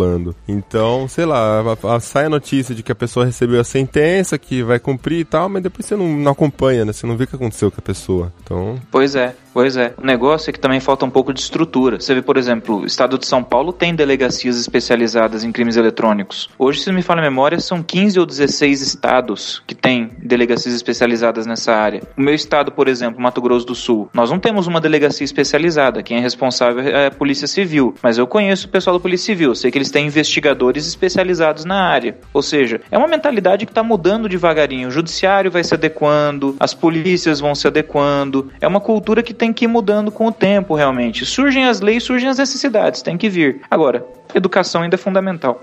Eu acho que pegando a carona nessa questão da educação, eu acho que dá até para levar esse ponto para a questão da noção do que as pessoas fazem na internet em relação à própria segurança, a questão da pessoa se expor demais, né? Porque quando a gente fala de privacidade, a gente também tem aquela coisa de falar dos crimes que podem acontecer, do uso exagerado, de que você pode ser rastreado, enfim. Mas também tem ah, coisas que podem acontecer, coisas graves que podem acontecer a curto prazo. Por exemplo, tem uma menina lá toda gostosona, ela vai lá e tira uma foto na frente da casa dela, e como ela mora numa cidade do interior, é relativamente fácil identificar aquela casa, então saber onde ela mora, por exemplo. Acho que falta também essa noção de, de controle e disposição, sabe? As pessoas têm que saber que não é ideal ficar adicionando todo mundo, ou então mandar fotos que são muito críticas pro Instagram, Facebook, etc. Enfim, eu acho que é uma coisa que também pega um pouco mais desse lado da educação, né? Porque uma educação no sentido de participação em sociedade, né? Sim. Mas as pessoas não têm essa noção mesmo. Eu acho que vai demorar muito, porque a gente vive uma luta da educação contra os serviços. Porque os serviços são construídos para que as pessoas compartilhem cada detalhe insignificante É. da vida e do dia dela, né? E aí entra um gancho que vocês comentaram no último episódio, né? As pessoas têm essa necessidade de compartilhar como se fosse um instrumento de validação social de tudo que elas fazem. É verdade. Tipo, se elas não compartilharem, não vale de nada o que elas fizeram. É como se não tivesse Então lá. o cara sai e tem que compartilhar. O cara vai comer tem que compartilhar. Eu já tive um caso do amigo meu que por conta de check-in de Foursquare, Ele deu um check-in no Foursquare e comentou: chegando pra balada. Hum. Eu não sei como raios o pessoal fez isso, cara, mas me parece que tinha alguém que já andava monitorando. Pelo check-in, sabiam que o cara não tava em casa, encostaram na casa dele e fizeram a mudança. Caraca. Putz. Carregaram tudo. Nossa. Ou Cara- seja, uma recomendação de segurança que muita gente faz. Você pode usar Foursquare? Claro que você pode. Mas não fica dando muito detalhe do tipo, olha, acabei de chegar, não saio daqui tão cedo. Cara, Caraca. Rafael, isso É. lembrou um caso que aconteceu comigo. Eu moro em São Paulo, mas tenho família em Campo Mourão, no Paraná. Aliás, no Paraná todo, né? Mas teve um dia que eu tava indo pra Campo Mourão visitar uma prima. É, Isso foi em 2008, 2009, não lembro exatamente. Eu postei uma mensagem no Twitter falando: olha, tô aqui na estação da Barra Funda e tô indo pra Campo Mourão e tal. E teve um cara que me acompanhava no Twitter que ele leu essa mensagem. Eu acho que, como ele morava em Campo Mourão, ele conseguiu saber os horários dos ônibus e tal, e meio que calculou o ônibus que eu tava. E quando eu cheguei em Campo Mourão no dia seguinte, né, foi uma viagem da noite pro dia, pra minha surpresa, esse cara tava me esperando lá, Gente, né? E é, cara, assim, que louco. eu fiquei, sim, eu fiquei, eu falei, cara, isso porque eu não sou um cara, eu não sou web celebridade nem nada. Era um cara que provavelmente me conheceu pelo InfoWestern, que é o meu site pessoal. Eu acho que ele achou algum conteúdo que ele gostou lá e queria depois disso criar amizade, e tal, que é natural até, mas é normal que a pessoa adicione no Facebook ou sei Avisa, lá, siga né? no Twitter. mas o cara tava me esperando lá, né? E aí ele tava falando: "Ah, que legal, conheço seu trabalho, não sei o quê". E aí, se você quiser, você pode ir lá na minha casa almoçar, não sei o quê. Sei lá quais as intenções do cara. Ele não parecia um cara maldoso, mas enfim, a, a atitude dele, né, assustou. Estranha. A sorte que depois, logo em seguida, minha prima chegou lá junto com o namorado dela. Eu falei: Olha, cara, eu tô aqui numa visita familiar, eu tô com pouco tempo, não vai dar pra fazer mais nada. Mas, cara, sabe, a questão toda, eu me expus a um, a um perigo, porque eu- apesar de não ter acontecido nada, podia ter acontecido. Uhum. E por causa de um tweet, né? Porque eu tava falando pra onde eu ia e eu, eu coloquei a informação no tempo que a, que a pessoa pôde calcular, mais ou menos quando eu chegaria e me esperar lá, né? Não, e olha que você não colocou muita informação. Você colocou, tipo, tô na Barra Funda saindo. E você não falou o horário que você tava saindo. O único horário de referência é. que o cara tinha era o horário da tuitada. Você podia estar saindo daqui meia Exatamente. hora ainda, pô. Agora, aí que você vê como a gente pensa que não, mas a mínima informação que você passa pode ser crítica, porque o que aconteceu certamente é que, como lá só tem duas empresas de ônibus que fazem um horário, e se eu não me engano, cada empresa tem um horário só, ele falou, ou o cara tá nesse ônibus ou tá no outro. 50% Então ficou fácil. de chance de acerto, né? Exatamente. Ou seja, ele é Não, o cara é, se deu o trabalho de pesquisar os horários. É, porque é, como é, é cidade pequena, então não tem muito ônibus, né? Não é relativamente. Não é, aliás, não é nem um pouco difícil fazer essa interligação. É o que eu falei um pouco mais no início da gravação. O problema é quando você tem todos esses dados expostos e você conecta eles, né? Esse é o problema. É, eu já tive casos de amigos, porque assim, esse pessoal que trabalha com isso, né, com internet, vlog, blog, Twitter, Facebook, Instagram, tem porque hoje em dia tem celebridade de toda a rede, assim, né, de, só de Instagram, só de Facebook, enfim. E eu conheço bastante gente, né, o pessoal que trabalha com isso, conheço todo mundo. Então, já ouvi muitos casos, assim. Eu costumo não me expor muito. Uma vez eu fiz uma burrada, que eu tava saindo do Tecno Center no metrô Paraíso, e, porra, todo mundo sabia onde era, porque o Rafa dava check-in todo dia, o Riga dava check-in todo dia. Eu comecei a dar check-in no finalzinho, porque eu queria sair de lá sendo o prefeito do Tecno Center. E eu lembro de um Consegui. dia, Consegui, né? Teve um dia que eu saí de lá e eu tava com a mochila cheia, cheia, recheada de gadgets. Então era aparelho que a gente tava testando, o meu MacBook, eu tava com o Mac Mini que eu tava usando ele pra arrumar o meu MacBook. Ah, enfim, minha mochila tava muito pesada porque tava cheio, celular, tablet, um monte de coisa. Eu tuitei na zoeira, mas só depois que eu fui me tocar, porra, né? Eu tuitei assim, saindo do Tecnocenter agora com a mochila carregada de gadgets. Nossa. Ladrões, senhora. por favor, não me roubem. Aí você pega o tradutor do Google, né? Do tipo, ladrões, façam aqui sua Black Friday, né? Enfim, eu fiz uma brincadeira porque eu pensei assim, porra, primeiro que eu acho que o cara que for ladrão, sei lá, não vai estar no Twitter, muito menos me seguindo, um nerd que fala de tecnologia, né? Mas enfim, não aconteceu nada, não, não tive nenhum problema. Mas depois que eu cheguei em casa que eu falei, tá, não aconteceu nada, é, é improvável que tenha alguma pessoa com más intenções me seguindo, até porque quem me segue é leitor do Tecnoblog, gente que curte falar de tecnologia, não é um cara mal intencionado assim. Mas eu pensei, ainda assim, foi uma exposição desnecessária. Cara, você quer ver outra coisa que é preocupante? Qual que é o seu principal confidente? Você pode falar que é um amigo, você pode falar que é a mãe, que é a esposa, a namorada, etc. Mas, cara, pra maioria das pessoas, pelo menos as que ficam online com frequência, é o Google. Porque quando você pesquisa no Google, você sabe que o Google não vai te julgar, então você pesquisa de tudo lá. É Ele sabe toda a sua intimidade. Então, se você fez alguma coisa e você tá na dúvida se aquele comportamento é normal ou se tá desconfiado de alguma doença, alguma coisa, você pesquisa no Google. Você quer saber de um detalhe da sua vizinhança, você pesquisa no Google. Cara, se você parar e olhar todos os termos de busca que você tem e depois associar isso com os lugares que você pesquisou no Google Maps, que você visitou, etc tal, cara, a gente se expõe muito, a gente confia muito no que tá do outro lado, É uma assim, sabe? empresa, né? É uma empresa privada. Você tá confiando nela. Exatamente. Só- E aí você pode pensar assim, tá, bom, beleza, o Google não vai fazer nada com meus dados. Provavelmente não. Os caras têm mais do que ser preocupado que ficar te espiando lá. Uhum. A não ser que você seja um criminoso, alguma coisa do tipo, mas normalmente não. Mas pode ser, por exemplo, que você esteja procurando um emprego e você seja realmente um cara que tem boa formação, que tem boa experiência, um profissional exemplar. Mas aí no Twitter, por exemplo, você tem um comportamento mais solto. E aí o recrutador vai lá e te olha no Twitter. Aí por alguma coisa que você colocou lá, ele pode ter uma impressão negativa sua, que de repente não é condizente com a verdade. Sim.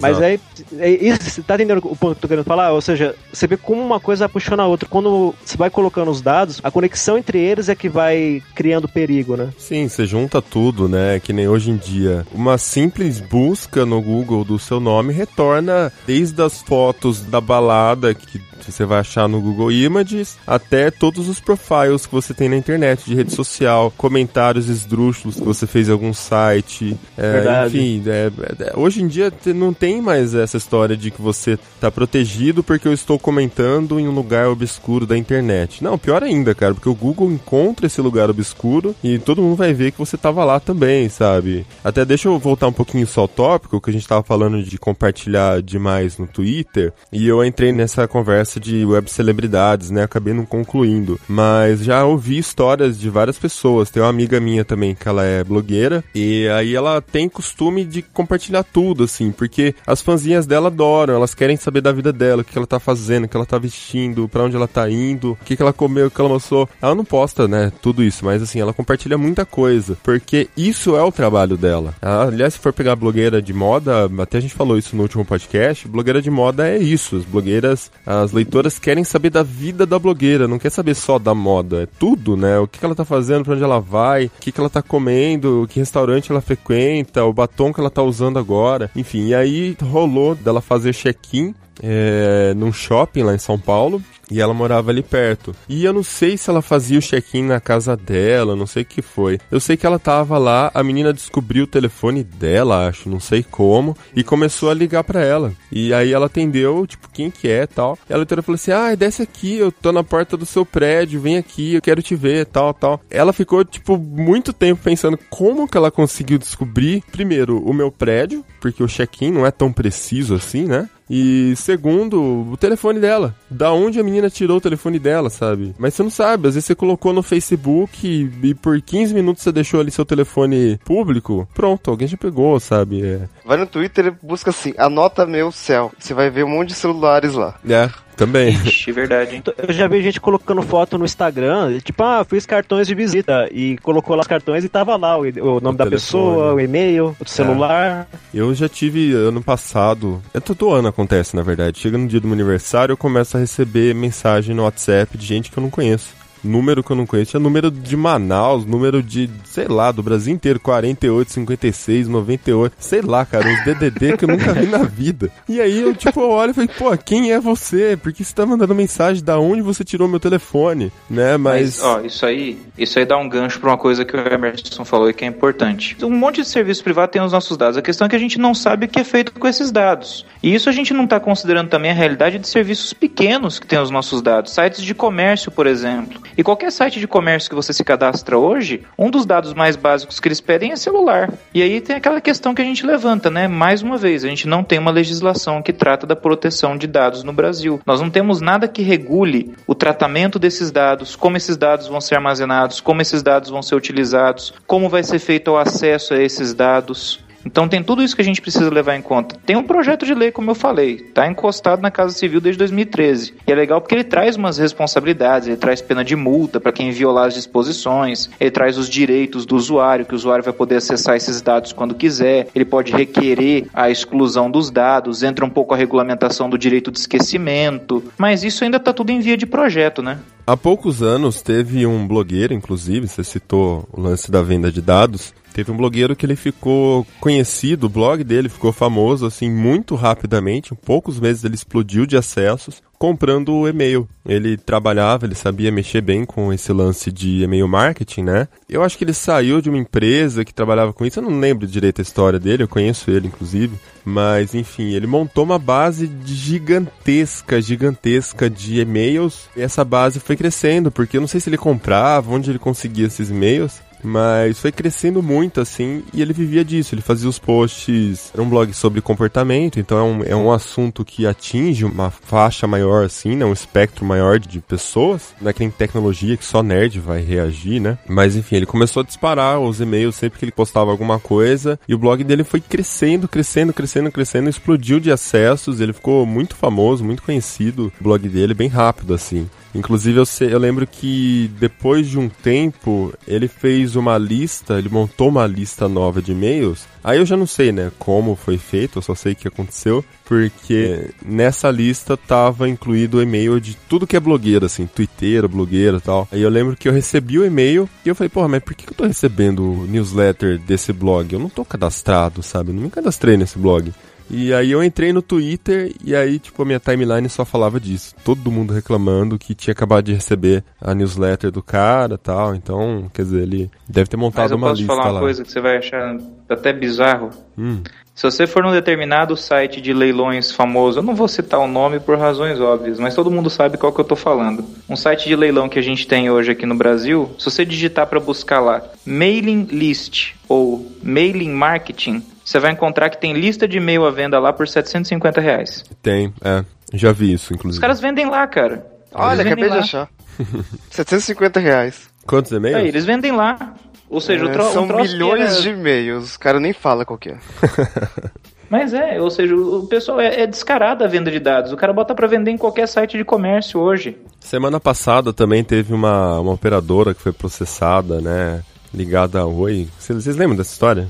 Tava comercializando dados, inclusive multada. Multa Foi pesada, multada, hein, é. se não me engano. É pesada. Foi multado acho que 3 ou 4 milhões de reais ou É. dólares, não lembro. Mas o, o tanto de grana que os caras fizeram com esses dados deve ter sido muito, muito mais alto. Ah, sim, com certeza. E fora que ah, a gente tá falando de listas de e-mail, mas tem lugares aí que vendem cadastros completos, né? Com endereço, com CPF, tudo, se bobear até com número de cartão de crédito. Acho que a gente nem precisa chegar muito longe com vendas, tem sites que vendem, né? Tem sites que tem falhas de segurança absurdas, que armazenam sua senha em texto puro. Você vai lá no Esqueci Minha Senha, ele te manda sua senha por e-mail. É né? verdade. Que, é, que é um absurdo. Ele tem que mandar um link pra você redefinir a sua senha. Não- se o site for realmente seguro, ele não tem como saber sua senha, né? E tem um site de. Bom, um site de compras aí, uma loja online, que, pô, recentemente teve um maior problema com vazamento de dados e os dados, assim, caractere por caractere que tá lá no, no site lá, o cara manda um e-mail com todos os seus dados apontando lá pra um vírus lá, sabe? É um negócio assim, que, tipo, segurança de dados não é levado tão a sério quanto deveria aqui. Mas hoje o direito, ele não consegue se definir numa conceituação jurídica do que são dados. A gente sabe que os dados são os bens jurídicos tutelados do direito informático. Só que o pessoal tem vários doutrinadores com vários conceitos diferentes, eles não conseguem chegar num contexto do que são dados. Melhor conceito de um professor que diz que dados eles são a forma como o computador enxerga a informação, representado pela presença e ausência de energia, ou ainda os dados nas formas inteligíveis pelo homem, ou seja, arquivo doc, PDF, JPG, etc. Ou seja, dados são todas as informações. Agora, poxa, eu já vi juiz dando sentença falando que fraude em internet banking não é furto porque nada foi furtado. Nossa. Eu já vi sentenças desse Como tipo. assim? E, poxa, o entendimento dos tribunais superiores, isso é furto qualificado mediante fraude. E eu já vi juiz chegar e dizer que não, que não é furto porque uma coisa física não foi furtada. ou Apenas o que foram alterados foram dados em um sistema eletrônico. Ou seja, a gente tem essa- essa- essas questões ainda para arredondar no direito. Mas o que? O juiz era um dinossauro? Não entendia de Não, a internet? gente tem alguns, infelizmente, mas graças a Deus isso tá mudando. É. Graças a Deus a gente está mudando. É, não, eu acho super positivo. Nos últimos 4, 5 anos, as discussões em cima de leis mesmo para proteger o uso da internet foram muitas, muitas, muitas. Então eu já sinto que a gente já tá vivendo num momento diferente, né? Até porque eh, a gente citou isso no começo do podcast, né? O caso que aconteceu em 2006 com o Gravataí, hoje em dia já não funcionaria, já mudou. Não, de jeito nenhum. Bom, a gente está falando de acessos, né, de venda de dados tal. É, o que a gente pode falar então dos aplicativos de celular e os termos de uso? A termo de uso é um contrato. A gente já tem que começar a partir de- dessa premissa. Ele é um contrato de adesão. Ele vai estar regulado no artigo 54 do Código de Defesa do Consumidor.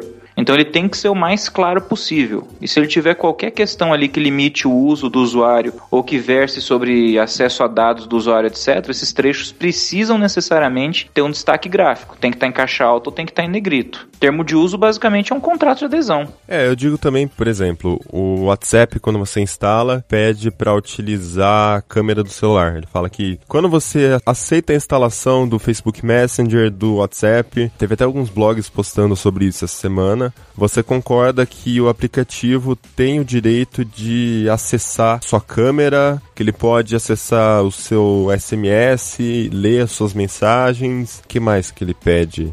Enfim, para ter controle total do seu aparelho praticamente. E tinha uma galera surtando com isso, sabe? Porra, por que, que o WhatsApp quer acessar minhas mensagens? O pessoal quer me monitorar, o pessoal quer ver a minha câmera pra ficar observando a minha vida. Uma galera surtando com isso, sabe? E não, eu acho Porque que é os legal. sites querem audiência e então pintam um cenário apocalíptico, né? É. É, permissão pra acessar a câmera. Meu, tem chamadas de vídeo no Facebook. É óbvio que precisa Pois de é. permissão, sabe? É um negócio meio, sabe? O cara bota lá a permissão, vomita a permissão lá, não deixa explicado. É, pra É assim, acessar o Pra causar o microfone. pânico, né? Pra acessar o microfone, o WhatsApp tem mensagem de voz. Se você não permitir que o Exato. aplicativo acesse o microfone, ele não consegue funcionar essa função. Ah, acessar o SMS, por exemplo, quando você, você se cadastra no WhatsApp, ele te manda um SMS de confirmação.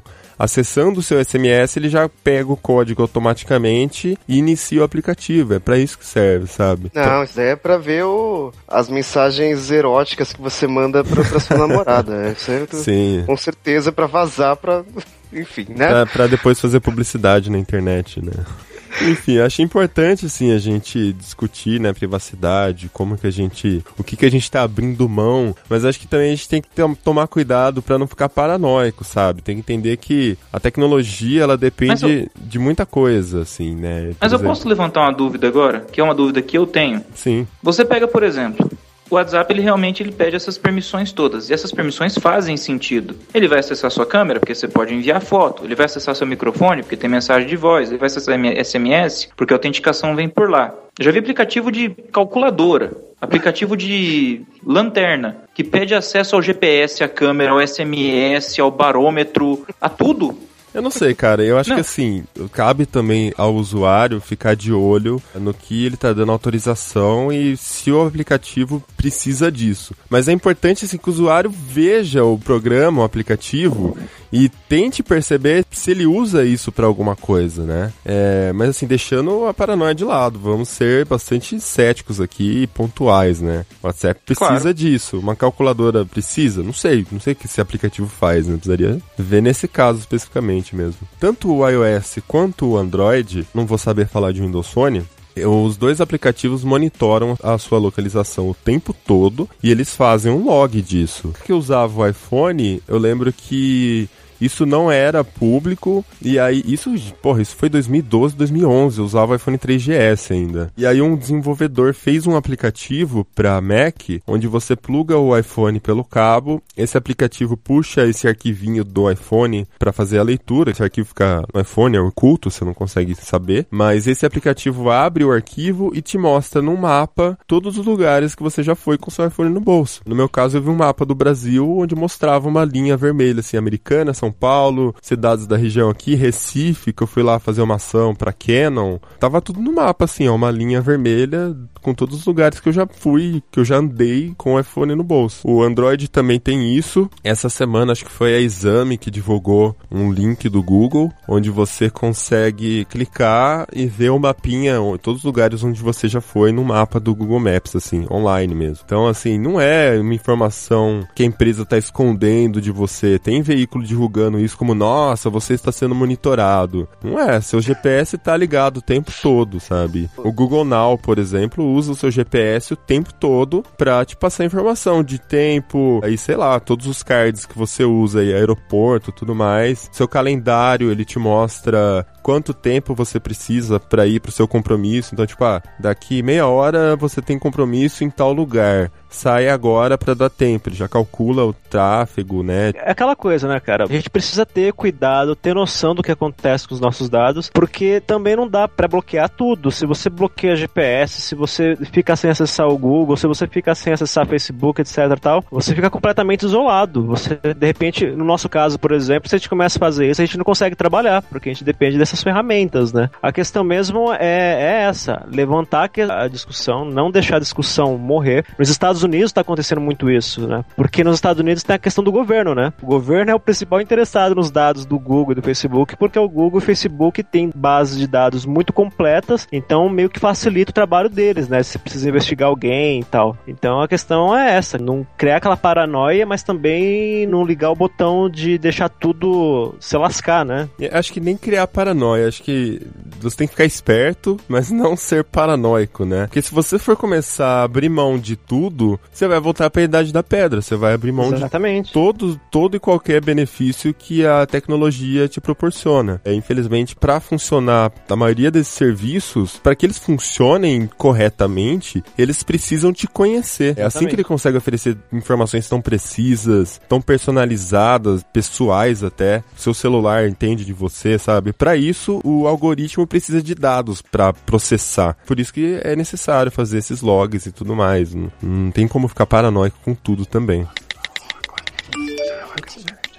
Pessoal, a gente vai chegando então no final do Tecnocast número 6. Eu queria agradecer aqui a presença do Rafael, que ajudou bastante a gente aqui nessa discussão sobre lei e tudo mais. E, Rafael, aproveita aí também, divulga os seus perfis de rede social, sei lá, Twitter, Facebook, se é que você compartilha as coisas, né, publicamente. Não, assim, eu, eu tento não compartilhar coisas pessoais. A gente mantém um certo perfil fechado. Por exemplo, se você for no meu Instagram, você vai achar, acho que, duas fotos minhas e olhe lá, não vai achar muita coisa.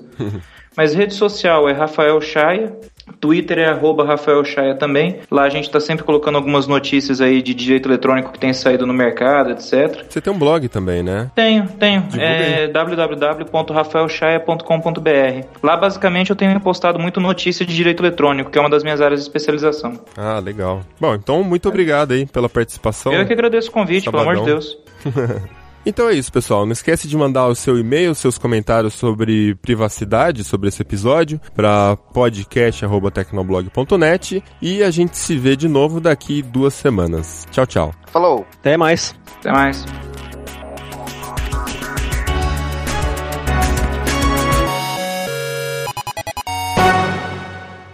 Este podcast foi editado por Radiofobia, podcast e multimídia.